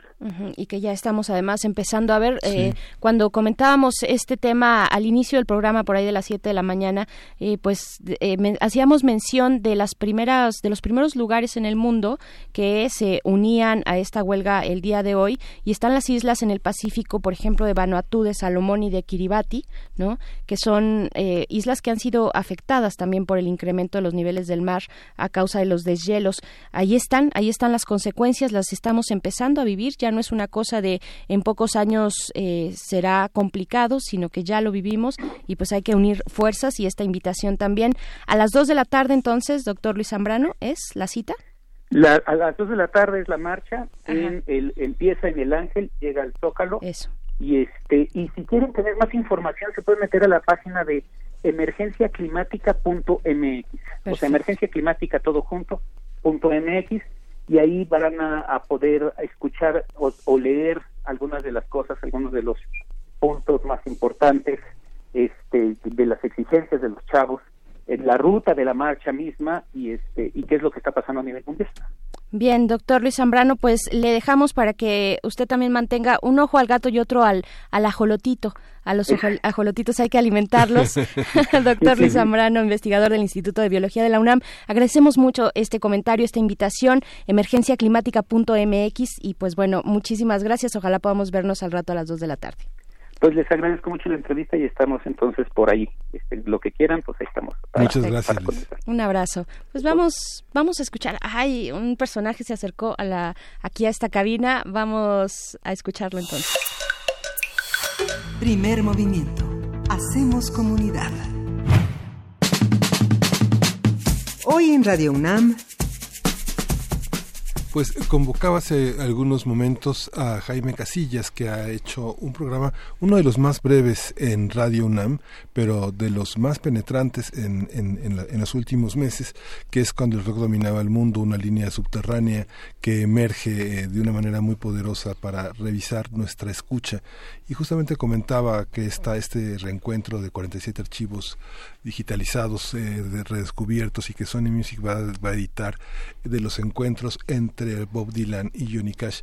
Es, es un hallazgo importante, pero como estábamos hablando de BTS, de Police y el redescubrimiento de, eh, de Nabokov, cómo los grupos han siempre estado cerca de la literatura. Y bueno, Jaime Casillas es un lector es un lector este voraz y obsesivo de, no solo de la literatura sino del mundo del rock. Jaime, ¿cómo Hola, Jaime. Ahora sí que me agarraste curva, Miguel Ángel. Yo no venía a hablar de eso, pero bueno, es que yo les venía a invitar a mi programa, pero hablamos de eso si quieres. Esto está a punto de este, convertirse en una mesa de amigos. Una mesa de debate sobre literatura y rock. Qué bonito. Jaime pues Yo los invito a que conozcan la obra de Sam Shepard por ejemplo, ¿no? Que tiene estos de diarios de cuando él andaba con el maestro Bob Dylan, pues tocando como músico de la legua, y afortunadamente recogió todas esas vivencias por las carreteras, los caminos, los pueblos más raros de los Estados Unidos, el profundo, esos que están en el límite, en los bordes, pero que desde ahí nos hablan mucho de lo que es el centro. De verdad, ese es un ejercicio literario y de rock, de gran rock, de un eh, compositor que en aquellos entonces no sabíamos, pero luego se convertiría en premio Nobel de literatura. Y Sam Shepard, uno de los más influyentes de la escena dramatúrgica contemporánea, ¿no? una, referencia obligada. ¿no? no, y de la literatura también, Miguel. Estás, este este mundo que inventó a partir de... Ay, me está llegando uno de estos, perdón. Es que te agarramos te agarramos Es Sam Shepard, es Sam Shepard que me están viendo un tweet, un, este, un WhatsApp que se una a la este, conversación. Oye, pero ¿qué vamos a escuchar? ¿Qué vamos a escuchar hoy? Porque tú tienes uno de los espacios cuando el rock dominaba al mundo, pues más exitosos, de verdad que prenden mucho a la audiencia. ¿Qué vamos a escuchar? Fíjate que vamos a escuchar el día de hoy un eh, un gran experimento que fue el grupo Deep Purple, ustedes lo conocen porque es uno de los más grandes representantes del rock pesado, lanzó en el año de 1972, después de algunas reconversiones y cambios de alineación, etcétera, etcétera, se añadieron ahí a, por ejemplo, Ian Gillan, que era el, vocalista, eh, y redefinieron un nuevo rumbo para un grupo que no pasaba ahí como de la medianía. Y curiosamente, el éxito les llegó con un disco que se llama Made in Japan, que es eh, una especie de compendio de una gira larga que hizo Deep Purple por todo el mundo, pero especial en Japón, que era un mercado que se estaba abriendo y que nadie sabía qué onda con aquellos cuates medio raros, este, si les gustaba o no el rock. Y pues resulta que les encantó. Y resulta que a todos los que oímos el disco en aquellos entonces, estoy hablando 1972, bajo la égida del señor Nixon en México, por ejemplo, el presidente era Luis Echeverría, acaba de pasar el trágico halconazo del 71, ese era un poco el background histórico para que este disco se convirtiera en un verdadero exitazo. Y es un verdadero exitazo porque refleja muy fielmente el poder que tiene el rock, el poder que tiene como música muy visceral, muy este bestia, este muy bien tocada y que te hace vibrar, moverte, bailar o gritar. Nos, yo digo ahí en el programa, escúchenlo a las 18:45 horas el día de hoy que era el disco que poníamos cuando estábamos de malas, para ponernos más de malas. Pero un poco también de buenas, ¿no? Porque esa catarsis, pues, tiene sus buenos efectos. Jaime Casillas, muchas gracias por invitarnos al ratito, te escuchamos. Gracias, Jaime. Gracias. Vamos a escuchar esto, un poquito de música de Purple.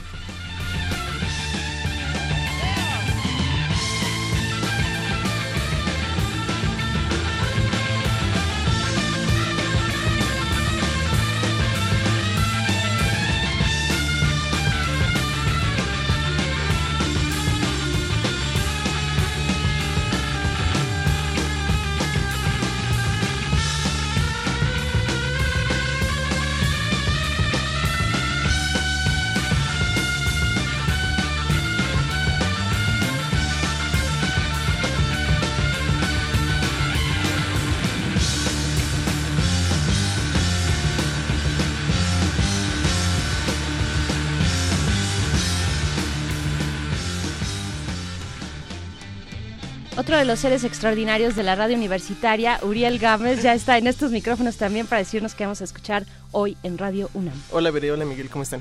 Hola, bien, Muy bien. Uy, pues ¿cómo vamos a estar con Deep Emocionados, ¿no? Con el órgano de Nos prendió. Pues dinos, por favor, ¿qué vamos a escuchar el día de hoy? Pues después de nosotros, a las 10.30 continúa La Ciencia que Somos, a la 1 de la tarde Prisma RU y a las 15.15 Escaparate 961. Para que se dé un respiro de viernes. Después a las 16.05 eh, continuamos con la vida cotidiana. A las 18.45 vamos a seguir con este grandioso disco del, del Made in Japan de Deep Purple con Jaime Casillas. Y a las 19, Panorama del Jazz. A las 20, Resistencia. Y seguimos con el rock porque este, entra el perro muchacho con Metálisis. Así es. El sábado a las 10 de la mañana tenemos Hocus Pocus para que no se despeguen toda la semana. También aquí tenemos contenidos en vivo en Radio Nam en el fin de semana. Hocus a las 10 el sábado y el domingo tenemos a las 14.30 un gabinete de curiosidades sobre historias de terror. Ay, qué chido. El público mandó sus testimonios sobre historias paranormales que han tenido y los vamos a escuchar de viva voz entonces, va a estar interesante. Escúchense, escúchense en Gabinete de Curiosidades el domingo, ¿no? Y ahorita en viernes a las 10, terminando primer movimiento, continúan con temas de nuestra historia y a las 12 los viernes terrenales.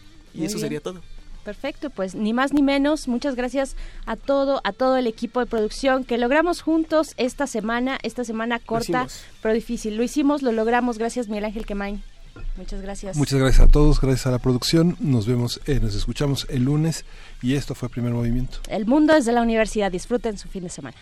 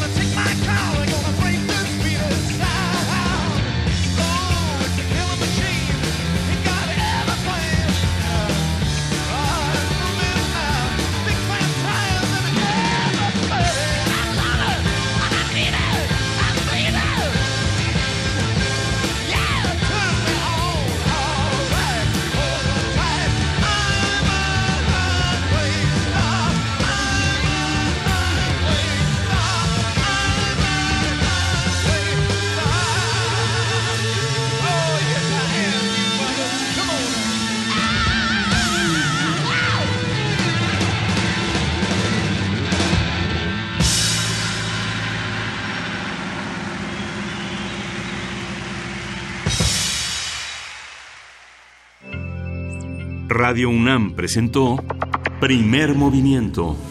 El mundo desde la universidad.